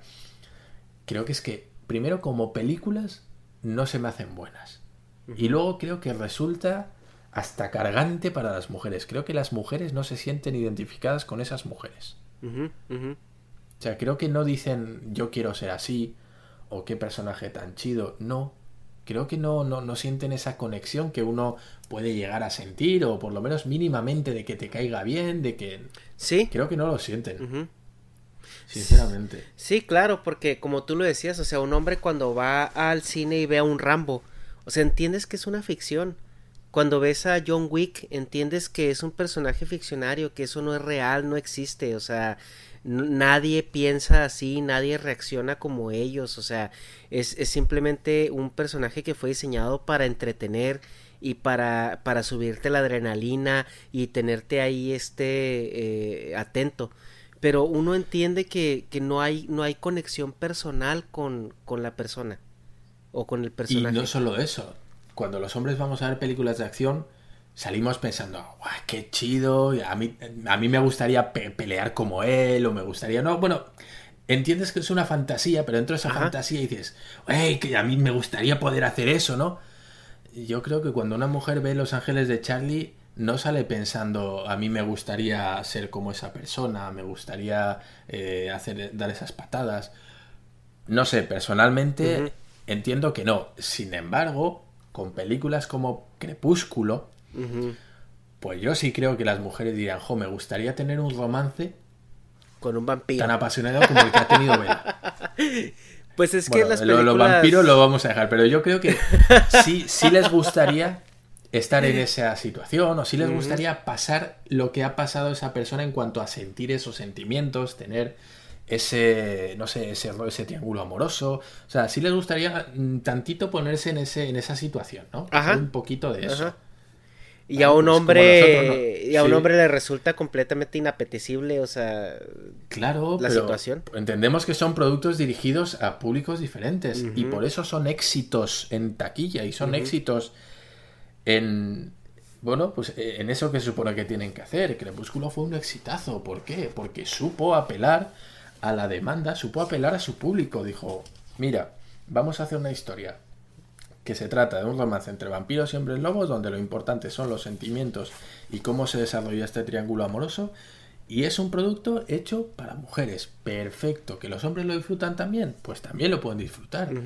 Pero yo fui con amigas a ver esa película. A mí me llegaron las... Yo en mi vida hubiera ido a ver esa película. Ajá. Vi la primera y dije una y no más. Ajá. Pero a ellas les encantaba, ellas salían súper contentas y querían a ver la siguiente y la siguiente y la siguiente. Es decir, acertaron totalmente con la fórmula. Ajá. Al igual que los hombres vamos a ir a ver John Wick, una, dos, tres, cuatro, cinco y las que nos echen. Sí. Es un producto. Es un producto que está hecho exclusivamente para, para la testosterona. O sea, es, es, tío, esta película es para ti. ¿Quieres ver cómo mato a no sé? ¡Pum! Ya está. Ya lo tienes vendido. Ajá, ajá. O sea, No- tú no ves un post John Wick 4, no te tienen que poner el tráiler, o sea, ya vas a ir a verla. Ajá. Sí, Así- sí. Ya está. No más Y son falta- que son No más falta que Sí. yo, John Wick 4 eh, te lo cambien por, por una Juana Wick. y ya está, o sea, sí, son, son productos muy, muy, muy bien encarados en cuanto a lo que quieren vender. O sea, quiero vender esto y lo hago sin tapujos. O sea, sin tapujos, sin miedo al que dirán. No, no, no, no, mira, esto es para ti. Consúmelo. Y tú estás diciendo, oh, sí, qué rico. Esta película es la que yo quería. Tal cual. Sí, sí, sí, sí, sí. Y tiene Es todos los elementos, o sea, los carros, eh, incluso las mujeres guapas, el... y dentro de John Wick incluso hay personajes mujeres que son, este, importantes, o sea, si lo quieres Sí, ver son así, fuertes también. Sí, sí, sí, sí, Y- sí. y no te los meten Pero a sí. huevo de que, de que es fuerte porque es mujer, o sea, vemos que incluso John Wick se mete un buen tirote con una chava. En una, Claro. una ocasión y, y, y nadie te la, te la pone así como, como, ay, sí, es, es chingona porque es mujer, no, o sea, porque es una asesina entrenada y, y, y está a la par, o sea, y todo. Pero, Fast and, Fast and Furious también, Sí. ¿no? O sea, estas películas para quién están hechas? Pues todos entendemos que Sí, salen claro. coches, eh, peleas, carreras y mujeres con poca ropa. ¿Para quién va dirigido esto? Pues, a ver, pues yo creo que está claro, ¿no? Blanco y en botella, joder. No hace falta ser un genio. ¿Y qué pasa con las películas? Uno, un exitazo, un exitazo, porque son honestas consigo mismas. Son películas muy honestas consigo mismas. Nosotros vendemos esto para este público. Ya está. Y se vende. lo que estamos viendo ahora es, pues eso, un batacazo porque hay un, eh, un, desajuste entre lo que quieren vender y lo que se quiere consumir. Y ahí viene el problema. Bueno, ¿cuál es la conclusión? Pérdida de ventas y una valoración pésima por parte de tu clientela habitual. O sea, eh, un tipo que quiere ver películas de acción le estás vendiendo otra cosa. Sí, claro. Y al final es todo por intentar captar a un sector de la población que nunca ha estado interesado en este medio. O sea, las mujeres en principio y en general no están interesadas en películas de acción. Y lo que haces es generar un producto encarado a las mujeres en un formato que no es el que a ellas les gusta. Joder, tú, tú pones a las mujeres un Love Actually, un Bridget Jones, pues son películas que apelan mucho a ese interés que hay por el público femenino. Pero si tú pones a un Bridget Jones en el cual hay tiroteos y peleas de bar, pues sinceramente, las mujeres no van a buscar eso en una película de Bridget Jones y además los hombres no van a entender una comedia romántica en la cual hay tortas, puñetazos y tiroteos. Exacto. Es que no, tiene ningún sentido en ese aspecto. Sí, el, eh, el, el punto ahí es de que el fin del, del cine y de, y, de estas eh, producciones es vender, no educar. Y... Si quieres educar o hacer algo diferente, ya vas a entrar en películas independientes. Pero que ya van con un afán diferente. Esas películas no tratan de ganar dinero. O sea, sí, vale, ok. Todos queremos ganar dinero con las películas pero su, su objetivo principal es despertar conciencias o es contar una historia, descubrirte algo, educarte, instruirte. No es llegar al público masificado, no es llenar los bolsillos de los productores. Muchas veces los productores saben que van a fondo perdido.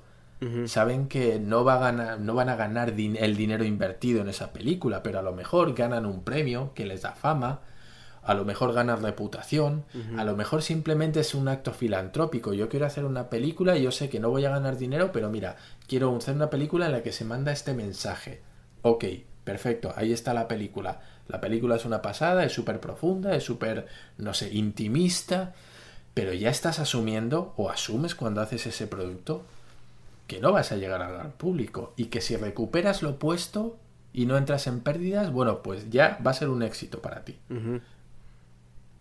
Y, te llevas un, oso de Berlín, no sé. Sí, claro. Y esta, eh, estas agendas, fíjate, eh, se, se, van mucho en la cuestión de, de no discriminar y de los estereotipos y aceptación y todo.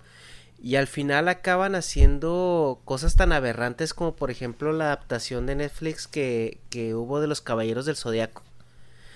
Donde tienes a, a un personaje que en el manga para todos aquellos que ya vamos a entrar a la parte más, más nerd y más eh, otaku de, de, la plática.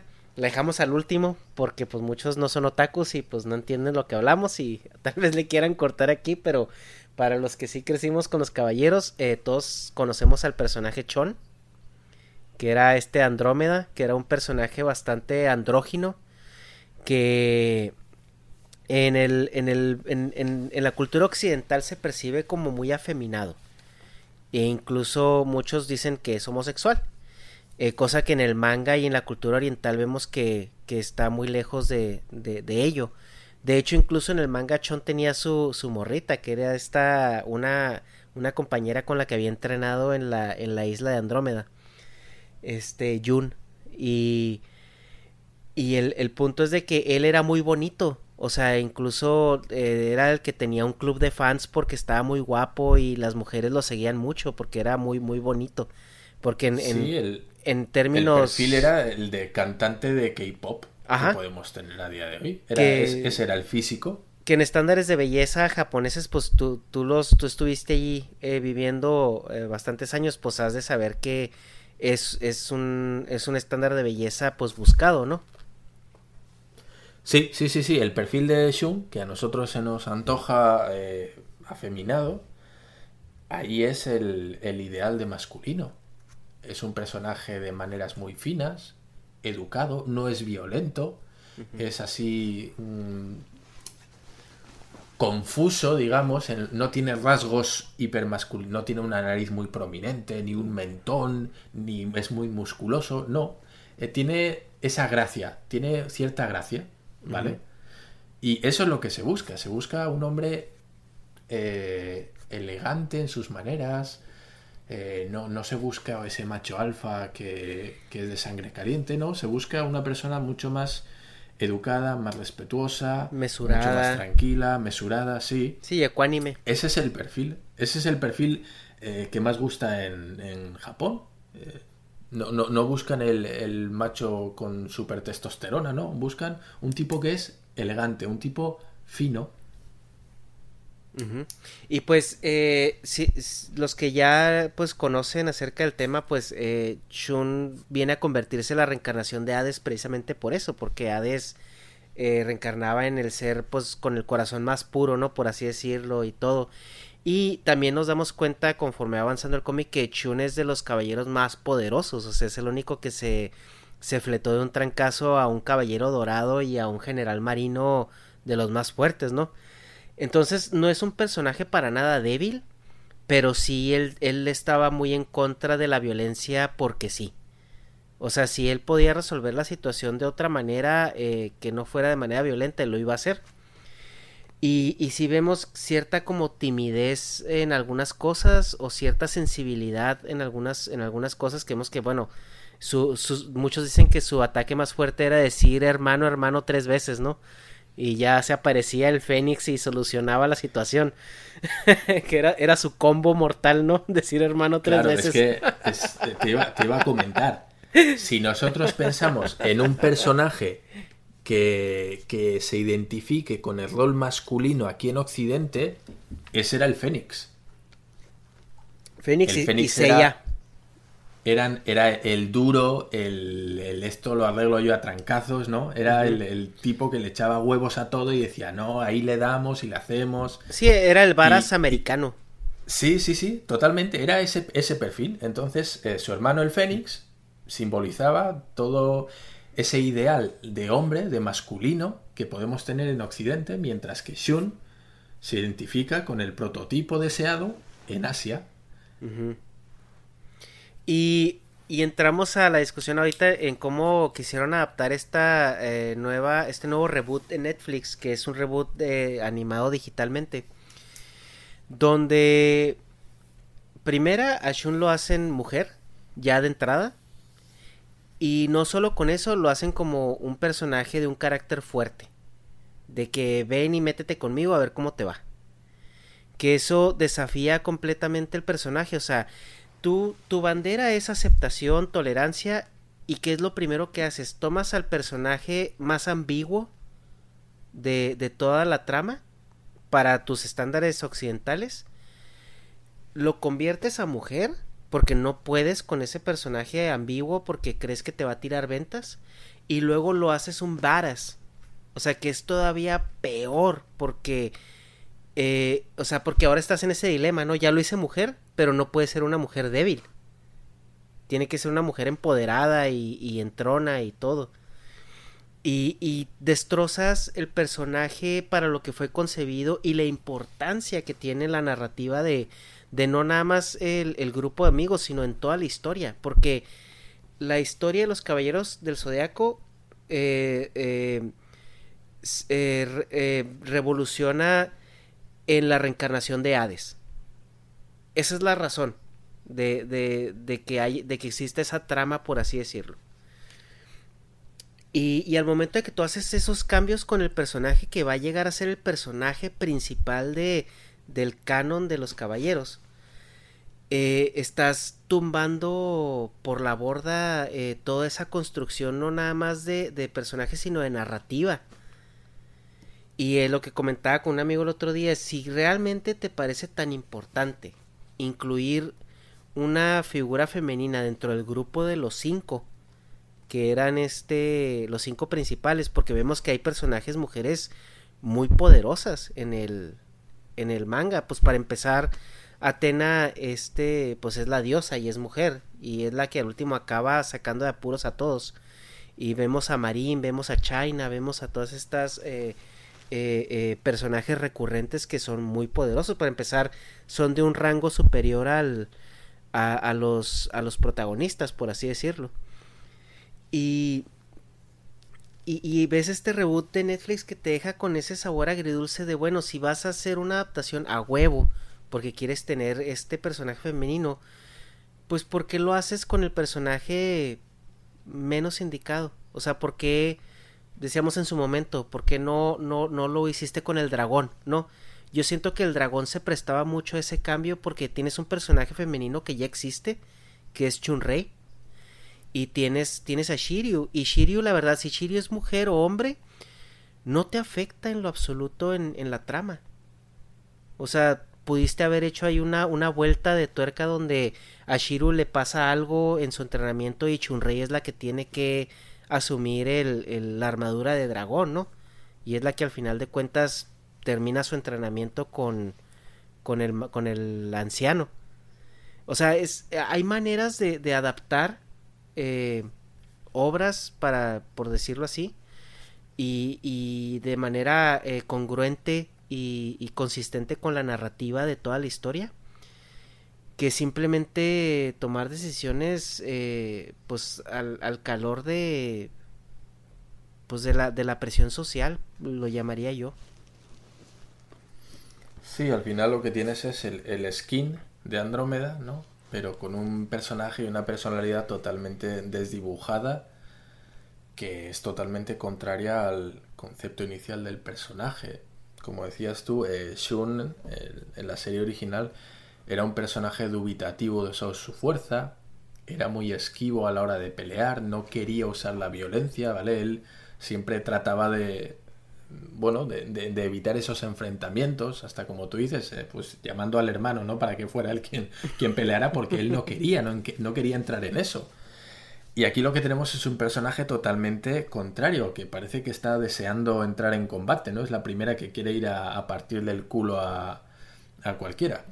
Entonces, eh, bueno, no lo sé, no lo sé. Eh, desde luego no ha gustado mucho a los fans, ha habido muchísimas críticas por muchas cosas, entre ellas, bueno, pues el doblaje, como sabrán algunos. Eh, pero, pero bueno, sí, no sé, em, no, no entiendo, no entiendo este gender swap, ¿no? Eh, que hay y bueno, pues...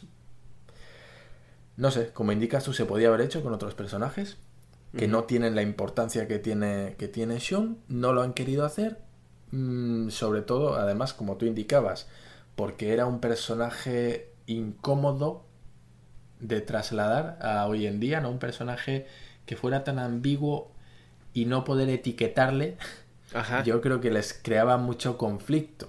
Porque, claro, ahora en Netflix, que es un producto que no está dirigido para los asiáticos, poner un personaje como Shun les iba a ser muy complicado sin explicar, sin, sin que lo pusieron de, homosexual porque se iba a entender así.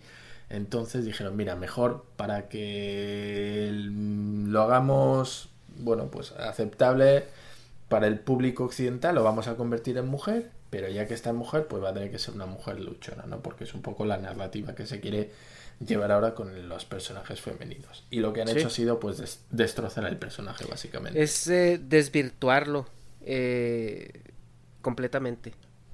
Sí, quisieron ser más papistas que el Papa y lo que han hecho ha sido destrozar un personaje que estaba muy bien como estaba. Sí, y, ajá, y más que la deconstrucción del personaje o, destrozarlo per se, o sea, es, es desvirtuarlo porque la, la, la virtud que tenía eh, Shun en la historia, en, en, en, toda la narrativa de, del, del manga y del anime, pues era que al final entendías por qué, por qué era así y entendías que al final de cuentas era el más fuerte de todos. Sí, sí, sí, sí. sí. Digo, eh, tenía una razón de ser por cómo era. Y quitarle esa motivación o esa, esa razón lo que haces es pues estropear al personaje, sinceramente. ¿no? Es, es, es, una pena, es una pena. Como tú bien indicas, podían haber metido un personaje femenino tranquilamente, haber cambiado incluso al propio Seiya. Pues sí hubiera importado menos que a Shun, pero bueno, tomaron esa decisión Y pues es, es la que es. Sí, y cala más por eso que dices tú, porque era un personaje incómodo. O sea, y en igual de cambiar a otro, o sea, cambiaste al incómodo. Entonces, incluso aún más obvio. La decisión fácil, sí, es, no sé, no sé. Sí, muy sí. Mal. Y Netflix que tiene ahorita, curiosamente, estas políticas de cero acoso y todo eso, que incluso no puedes ni darte abrazos, ni, ni tener contacto físico, ni, ni mirarte a los ojos por, por más de como 10 segundos o algo así. O sea, creo que son políticas que tienen en sus oficinas este como muy estrictas para evitar eh, toda esa incomodidad social o acoso o cosas así que me parece contradictorio, o sea, que tomen este tipo de decisiones, pero, pero pues bueno, o sea, ya vimos, ya vimos cómo le fue, ¿no? A la, a la serie, que al último acabaron subiendo la serie original. Sí, sí, sí, sí, la tengo pendiente de revisionar. ahora, en ahora eh, en estas épocas tendré bastante tiempo de verlo. de hecho, bueno, sí, como tú decías, estas políticas de Netflix esto ya si quieres lo cortas en la edición. allá, allá por donde tú vives, pues bueno, eh, pues hay leyes bastante parecidas, ¿no? De respecto a, mirar durante un periodo, vamos a decir, incómodo, largamente, incómodamente largo, pues eh, puede llevarte penas de, de, cárcel, ¿no? Es que aquí la regla es de que si alguien te hace sentir incómodo o te hace sentir como acosado por cierta manera, sí puedes, eh, puedes eh, quejarte, o sea, obviamente eh, si la gente tiene criterio, eso es algo que, hay que apuntarlo, pero si, si estás viendo una persona que te está viendo con una, pues tú, tú conoces esas miradas, o sea, de que te está este sobreanalizando o está este... echándote desnudando con la mirada que decimos aquí. Sí sí es posible que tú que tú puedas este, acercarte con la autoridad y reportarlo. Sí. Y, sí se pueden tomar medidas que eh, cuando hay criterio de por medio, eh, son herramientas muy útiles para, para tener un orden y levantar luces rojas, ¿no? O sea, o banderas rojas eh, en cuanto a una dinámica social más saludable. El problema es cuando ese criterio se vuelve absurdo. Yo, y en ese punto, Disculpa. Sí. Yo me acuerdo que cuando iba al aeropuerto iba con un taxista, bueno, un taxista, no, un conductor de Uber, y era un chico somalí, de Somalia. Y él, bueno, pues me contaba un poquito de eso, ¿no? Él venía de, pues, de Somalia, que es un país que es muy seguro, ahí, bueno, pues eh, ya sabemos cómo está el tema por esos países. Y bueno, pues él me comentaba que él estaba aquí en Estados Unidos y con el sueldo que él ganaba de Uber, pues mantenía a toda su familia, ¿no? a su madre y a sus hermanos allá en Somalia, dice, porque ellos no trabajaban de lo peligroso que era salir a la calle. Decía, no trabaja ninguno por la peligrosidad que hay en la calle, ¿no? Así que pues yo les mando una parte de mi sueldo de aquí y con eso viven todos. Wow. Eh, sí, sí, sí. Y él me contaba, ¿no? Dice, no, aquí las mujeres están locas. Dice, aquí te pueden mandar a la cárcel por mirarlas. Claro. Él lo, pintaba así, ¿no? Ya luego ya sabemos que, que hace referencia a este tipo de, leyes, ¿no? Bueno, pues en un país como era el suyo, o en muchos países africanos, donde las mujeres pues son menos que nada, se trafica puedes cambiar una mujer por camellos, ¿no? Cambian mujeres por ganado, imagínate. Sí, sí. Hasta qué punto, eh, donde la, mujer no tiene ni voz ni voto, tiene que ir tapada hasta arriba, etcétera, etcétera, ¿no? Tiene una, situación que nada tiene que ver con, las occidentales, por suerte. O sea, por suerte para las occidentales, por desgracia para ellas. Eh, en un país, pues, en el que las mujeres valen menos que nada, pues imagínate a él el, el choque que le tenía que suponer, ¿no? Decir que, joder, si yo aquí me paso un poquito de mirar golosamente a las mujeres, me pueden llevar a la cárcel. Y para él eso era un, un mind blow de estos, no era algo que no le cabía en la cabeza. Dice, las mujeres de aquí están locas. O sea, eh, qué, extremo en comparación, obviamente, a lo que pues tenía en su país. Sí, claro. Y bueno, pues no dejaba de ser curioso el punto de vista de alguien que vive, bueno, pues una realidad de las mujeres totalmente contraria en, su propio país, ¿no? Y él cómo, cómo, me lo relataba y cómo, cuál era su punto de vista al respecto. Sí, claro, es, es chocante eh, porque si es una situación pues no nada más social sino cultural, muy, muy, muy cultural. Y algo que eh, se nos pasó ahorita a comentar y creo que es importante eh, nada más hacer esta comparación, ya que hablábamos de la Mujer Maravilla y cómo se, se desarrolló el personaje y la película tuvo tan buena aceptación. Vemos la contraparte de Marvel con Capitana Marvel, ¿no? que como fue un personaje que fue este metido a la fuerza, encajado a la fuerza, eh, en una fase ya que no, no la necesitaba. Eh, siento que la, la, fase última esta de, de, Marvel ya para llegar a Endgame, la historia de Capitana Marvel pudo haber sido pospuesta para la siguiente porque no, no aportó nada. Simplemente fue como levantar un estandarte de Girl Power y este y, y solamente solamente sí eh, yo creo que es un momento además muy comentado entre la gente que vio la película creo que es bastante no no muy controvertido pero sí fue muy comentado precisamente porque bueno pues fue incluido un poquito a martillo no eh, estaba era demasiado evidente la intención que había detrás de esa escena. ¿sí? No, no se sintió natural, se sintió que, como dices tú, a huevo tenían que meter algo así y lo metieron. Y quedó tan artificial y tan forzado. Que estamos hablando ahorita de, de, la escena donde ya están en la guerra y todas las mujeres se juntan a, proteger a, a Spider-Man, ¿no? Sí, sí, perdón, no, no, no he comentado, culpa mía, no he comentado el, el momento, ¿no? Sí, sí, sí. Es en esa, la película de Vengadores Endgame en el momento de la pelea final, en el cual pues los héroes están intentando eh, llevar el guante no escapándose mientras todos los malos van a quitarle, le persiguen, les están atacando y como que intentan zafarse de ellos con el guante. Bueno, pues hay un momento en el cual Spider-Man, perdón, eh, para los españoles es Spider-Man,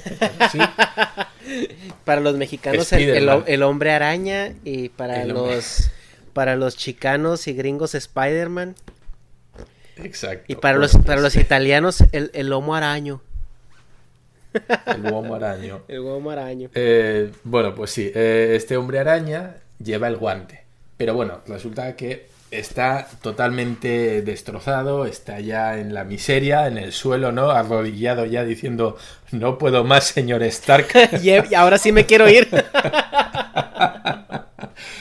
Por favor, que alguien me saque de aquí. Y en ese momento en el cual, bueno, pues él está totalmente abatido y eh, la sensación de que, bueno, hasta aquí ya hice lo que pude y ya, ya está. Bueno, pues en ese momento llegan, recordemos que están en una batalla multitudinaria, ¿vale? Son, eh, vamos, kilómetros, casi, ¿no? Kilómetros, sí, metros con, y metros. con miles de personas batiéndose a golpes ahí. Sí, se pierde en el horizonte el combate, ¿vale? Y en ese momento llegan varios personajes femeninos que se supone están dispersados por el campo de batalla, pero bueno, de alguna manera parece que pues han quedado todos por WhatsApp ¿eh? en, quedar a una hora y a un, en un lugar, todas a la vez. Se han mandado el, el como el, el, el, de, quedar la ubicación, ajá. Sí. Entonces, resulta que hay personajes que a priori se entiende que están diseminados por el campo de batalla, llegan todas a la vez a ese punto concreto en el que está Spider-Man, está ahí en el suelo, ya abatido, ¿no? Y bueno, se juntan todas con esa mirada cómplice, ¿no? De aquí venimos nosotras a salvar el día a los hombres. Y esa, esa frase que sueltan, ¿no? De eh, ahora nos toca a nosotras, o bueno, déjanos esto a nosotras, ¿no? Como diciendo, bueno, ya los hombres habéis hecho hasta donde habéis podido, que evidentemente es insuficiente, y ya venimos nosotras a salvar el día y a sacaros pues de este apuro, ¿no? Eh, entonces, bueno, pues sí, es un momento, no voy a decir que da cringe, porque bueno, pues tampoco es para que dé cringe, pero sí es ese momento en el que dices tú, bueno, ya estamos, ¿no? Ya a huevo tenían que meter la escenita en el que ya vienen las mujeres a salvar a los hombres que son incapaces. Sí, y es y lo absurdo de la escena es que carece completamente de contexto por lo que tú comentas de que están dispersadas por un espacio bastante importante eh, geográfico y además porque entre ellas no hay una relación. Sabemos una capitana Marvel que se la sacaron de, de la cola en una película anterior que nadie conocía, nadie tenía contexto de ella, nadie sabía de qué iba su personaje. Eh, tenemos una Gamora, que no es la Gamora que, que, que conocimos en las películas de, de los Guardianes de la Galaxia, porque esta Gamora es la que viene del pasado con Thanos. Entonces es una Gamora que no, no conoce a nadie, no tiene contexto de, de, de, Peter, no tiene contexto de, de nadie. Y, y, vemos este eh, a la otra también. la Valkyria que también no conoce absolutamente a nadie más que a Thor. Entonces, ¿cuál es la motivación de ellas de unirse en un solo punto y, y como eh, hacer ese sentimiento como de hermandad o de sororidad. Ajá, es, es carece completamente de, de, contexto y de construcción en el momento, o sea, no, no hubo una junta previa donde, donde se conocieron y, y, dijeron, ay, mira, sí, también soy mujer y que no sé qué, es bueno vernos porque somos bien poquitas, o sea, no, no, no hay, no hay nada, nada. Y esa escena em, empieza y termina ahí. Porque no, no llega a ningún lado. No, no, no. Simplemente cogen a todos los personajes femeninos. Viuda Negra también creo que está por ahí. Cogen a esos personajes No, la, la, Viuda Negra es la que se murió. Acuérdate que esa se murió ah, en, la, gema. Sí, cierto.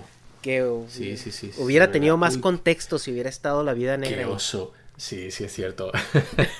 Eh, cogen a un montón de personajes femeninos que no tienen relación entre sí más que ese enemigo común porque como tú bien dices, ni siquiera se conocen, es que no se han visto. y se juntan todas en ese punto en concreto, nada más para hacer la foto, la instantánea de todas las superheroínas, porque es da la sensación que es para eso, para que esté la instantánea de todas las superheroínas salvando al muchacho, ¿no? Aquí estamos nosotras. Ese, ese es el mensaje que parecen querer mandar. Y pues sí, pues es que es tan panfletero, o sea, es tan evidente que el mensaje, que esa, esa escena está hecha simplemente para esa foto, para ese momento, para ese póster, que desentona totalmente con todo, todo lo demás. O sea, está tan, tan forzado, tan, tan forzadamente incluido, que resulta ridículo. Te digo, no, no está mal, no es una escena que digas tú, ay, qué mamada, que no sé qué. No, no, no, no. O sea, la escena en sí no, no está mal hecha, no tiene nada en especial. Simplemente que está tan forzado y es tan evidente que chirría por eso. La gente dice, ay no. No, y se ve como, a mí, a mí sí se me hace que estuvo un poco de más o que incluso fue un, un afterthought de, de, del, del rodaje. Porque no, no llega nada. De hecho, eh, como tú dices, se ponen para la foto y después de ahí no hay una escena consecuente donde ellas hagan algo en específico, juntas. Simplemente llegan, se juntan y se dispersan otra vez. Sí, podías haber metido, no sé, mm, zanahorias o lo que sea. O sea, o hubieras podido poner hombres exactamente, cambiar, cambiar esos personajes por hombres y hubiera sido lo mismo. La, trama no hubiera cambiado. Ellas no añaden algo Sí, y No es importante que sean mujeres para ese momento. Es decir, esa, esa acción que hacen la puede hacer cualquiera. Para mí lo que sí fue un momentazo eh, fue cuando Pepper Potts llegó en el traje a salvarle el culo a Tony Stark. Porque también una estaba cuando estaba más o menos en aprietos y de repente llega esta Pepper en el, en el traje de, de, de defensa que le había hecho Tony a ella para que se protegiera en caso de cualquier cosa. Y, y llega este pues quitándole presión de encima, ¿no? Por así decirlo. Y ese sí fue un momentazo, pero porque también ves una construcción del personaje. O sea, ves que Pepper Potts empezó como una secretaria o un asistente y luego se volvió la cabeza de las industrias Stark y luego él entró a los, a los trancazos en, en la de Iron Man 3. O sea, como que fue un, un, un desarrollo de personaje que la lleva de ser la, la ejecutiva tímida de, de, de Tony Stark a ser un personaje en Tron y, y, que, y que sabe a lo que va, pues. Y en ese aspecto también me recuerda un poquito lo que decías de Shun. Es un personaje que odia la violencia. Es decir, constantemente su papel durante las películas de Iron Man y los Vengadores siempre es lo mismo. Conseguir que Tony Stark deje de poner su vida en riesgo.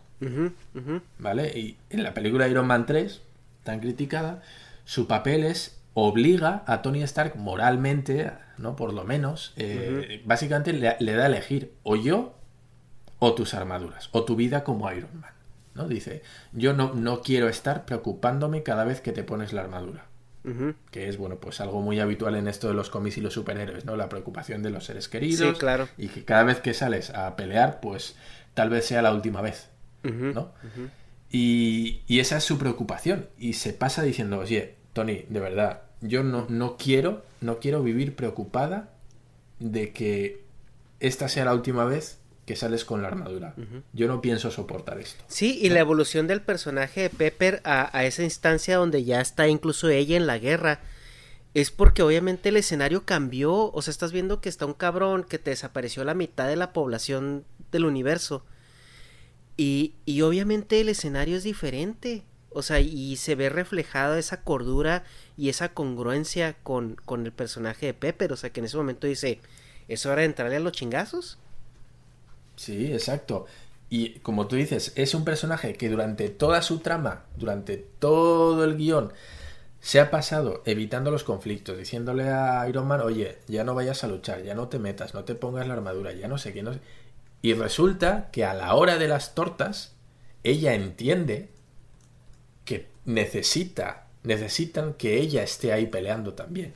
Es decir, ella deja atrás todo, todo eso por lo que ha luchado todo ese anti, bueno, antimilitarismo, antipelear, antiviolencia, deja todo eso atrás, deja sus valores atrás por una situación que requiere otro tipo de acciones, otro plan de acción.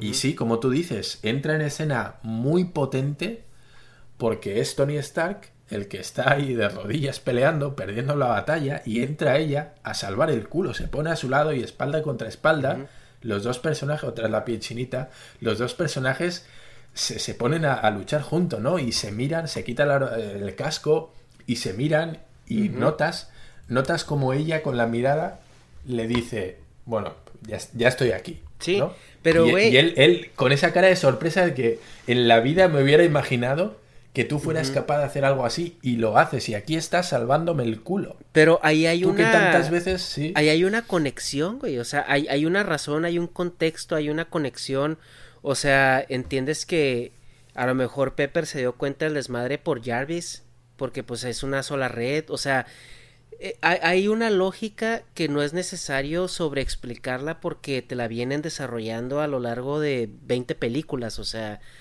entonces eh, era un momento muy natural, extremadamente orgánico y, esperado, pero a la vez sorpresivo. O sea, fue una construcción perfecta para ese momentazo. Y funciona, funciona excelente. Es, un momento muy, muy emotivo. O sea, dentro de, la acción, ¿no? Pero es. O sea, hay una complicidad increíble cuando, cuando se pone ella a su lado, cuando se pone en espalda con espalda a luchar, se levanta el, yelmo, ¿no? Esa máscara y se miran. O sea, es que no hace falta ni una palabra. Sabes exactamente lo que están pensando los dos. Y funciona a las mil maravillas. Sí, no, ese. Eso es como construir un momento de, de Woman Power. Porque también, eh, volviendo al personaje de Capitana Marvel, que para mí ese personaje no funciona ni a. ni a martillazos.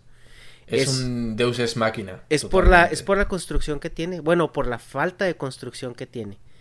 Y en, y en la película de Endgame la pusieron porque la tenían que poner. Porque realmente la morra no hizo nada. Más que. Más que regresar a Tony Stark. Eh, fue un Deus Máquina de cómo salvar a Tony Stark. Porque es que la película empieza con Tony perdido en el espacio. Y ella es la que, la que lo encuentra y lo trae de vuelta a la Tierra. Y fuera, fuera de eso, llega, dice, ¿dónde está Nick Fury? ¿Quién sabe? Bueno, este no es mi pedo, nos vemos. Y, y se desaparece hasta la pelea final. Que llega, hace, da dos, tres patadas, pero realmente no influye en el resultado de, de, de alguna manera importante, por así decirlo. Sí, y es la más poderosa de todas, prácticamente. Pero sí, y la película eh, que sacaron para, este personaje, ¿no? Pues también la Capitana Marvel, la sensación que da es que la sacaron de prisa y corriendo para, para poder sacarla en esta fase 3 y que pudiera salir en la película de, los Vengadores del final de Endgame. sí, da, la sensación de que hicieron una película simplemente para sacar ese personaje en la última escena y, que, y que tuviera un mano a mano con Thanos. Sí, y el problema con ella es de que le quitaron toda la parte humana. O sea, porque el personaje pudiera que funcionara, pero si te fijas de principio a fin en la primera película y, y, en, y, en, y en los Avengers Endgame, es un personaje completamente plano. O sea, es un robot. El, Lo único interesante que tuvo la película de Capitana Marvel es que ella fue descubriendo su historia. Pero eso no la cambió en lo absoluto, simplemente se dio cuenta de un engaño pero este eh, moralmente o sentimentalmente no hubo un desarrollo del personaje. Y esa es, esa es una de las características de los personajes Merishu. Mm. Que son personajes que son perfectos desde su concepción hasta el final del arco. ¿Vale? No hay una evolución porque son personajes que son prácticamente parangones, es decir, que son perfectos en todos sus aspectos ya desde el inicio del personaje, ya desde su presentación. Entonces no hay ningún arco evolutivo. Ese personaje no lo ves sufrir, o si lo ves sufrir, es lo ves sufrir a, putazos, ¿no? O sea, pero no, no, hay una evolución en el personaje. Como es perfecto desde, desde un principio, como todo lo hace bien, como es tan poderosa, no tienes ninguna manera de conectar. ¿Quién conecta con alguien que es perfecto? Nadie. No crea ninguna empatía. Sí, claro. Entonces, pues no, acaba de funcionar porque no conecta. Tienes, como dices tú, es que es un robot. O sea, lo fabricaron así y así es, durante toda la película. Sí, lo, único que pasó es que se dio cuenta quién era el malo y ya. Y ya, pero sí, no, no, no creas, no generas ninguna sensación de, oye, mira cómo se, de autosuperación. No hay autosuperación. Yo empaticé, empaticé más con los Namekuseyin que con ella. los, los Skrull, ¿sí? Sí, sí, sí. Entonces, bueno, pues este es uno de los problemas, ¿no? Que no, no acabas de, de congeniar con el personaje, como puede ser, por ejemplo, Viuda Negra, o puede ser eso, Pepper Potts. Hay más personajes femeninos que funcionan. Sí, claro. Incluso el, papel de Gamora o el de su hermana, no me acuerdo cómo se llama. Ay, güey, sí, no, no me acuerdo. La, la robota azul, sí, no me acuerdo cómo se llama. azul. Incluso ella tiene un, arco. Ajá, pero... güey, el personaje de Gamora es una badass eh, Nebula se llama la hermana. Nebula, sí. Eh, eh, es, un personaje, una varas, es, es fuerte, es inteligente, pero porque entiendes que la construcción del personaje es que Thanos la estaba criando para que fuera su sucesor. Entonces Thanos le dio educación, le dio entrenamiento, o sea, entiendes por qué el personaje es lo que es y no nomás por ser mujer. O sea, y aún así tiene, tiene esa afección y ese, ese conflicto emocional, ¿no? Que le provoca eh, Star-Lord y, que le provoca revelarse a su padre, que es Thanos. O sea, e, ese es un personaje también súper bien construido, que incluso cuando lo ves en, en, la Gamora del pasado, la que, la que aún no se separa de Thanos, eh, que no entiende quién es Peter Quill y que no entiende su relación en, en, en todo lo que está sucediendo, eh, aún así ella es capaz como, como de, de, de, de, entender en un periodo corto de tiempo que, bueno, que entiendo que Thanos es el malo, aunque no entienda mi relación con estos güeyes, porque no existe esa relación, nunca fue creada, pero como que es capaz de tomar decisiones importantes sin, sin crear un guionazo donde de repente ya ama a Star-Lord otra vez y así. Porque incluso al final la morra dice, pues está bien, pero yo no, no los conozco, yo me tengo que ir a, a descubrir qué pedo conmigo. Y se va.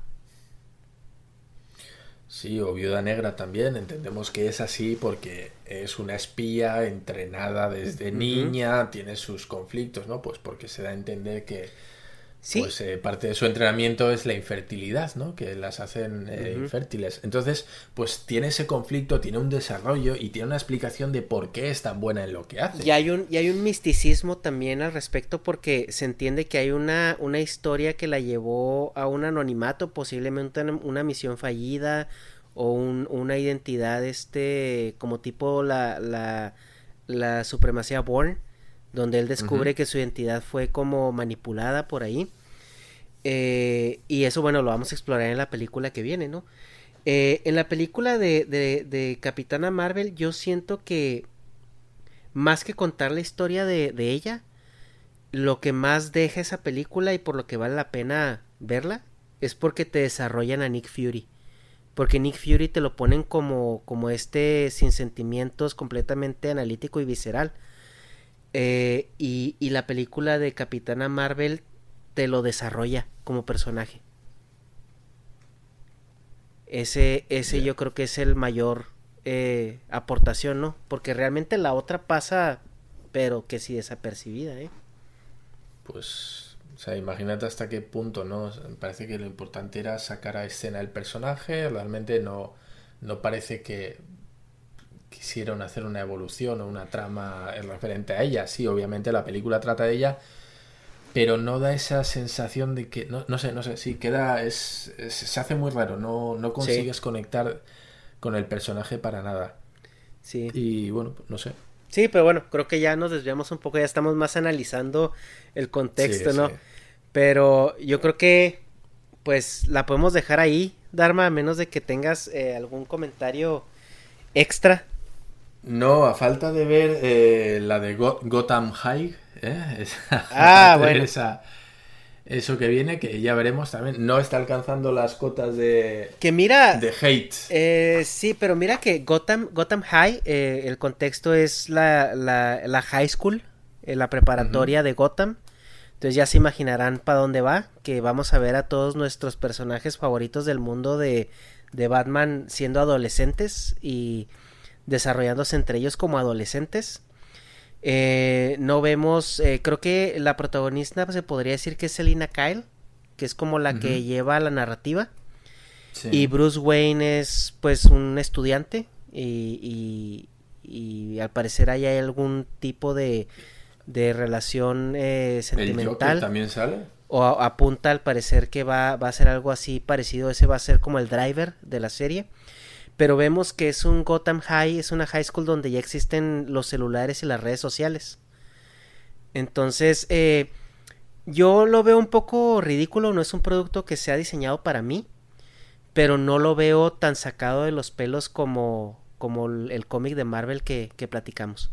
O sea, simplemente el de Gotham High lo veo como una propuesta para jalar público nuevo, pero sin caer en el absurdo de, de volverlo tan políticamente correcto o, o, meter ahí la justicia social como vehículo de, de narración del, del, del, sistema.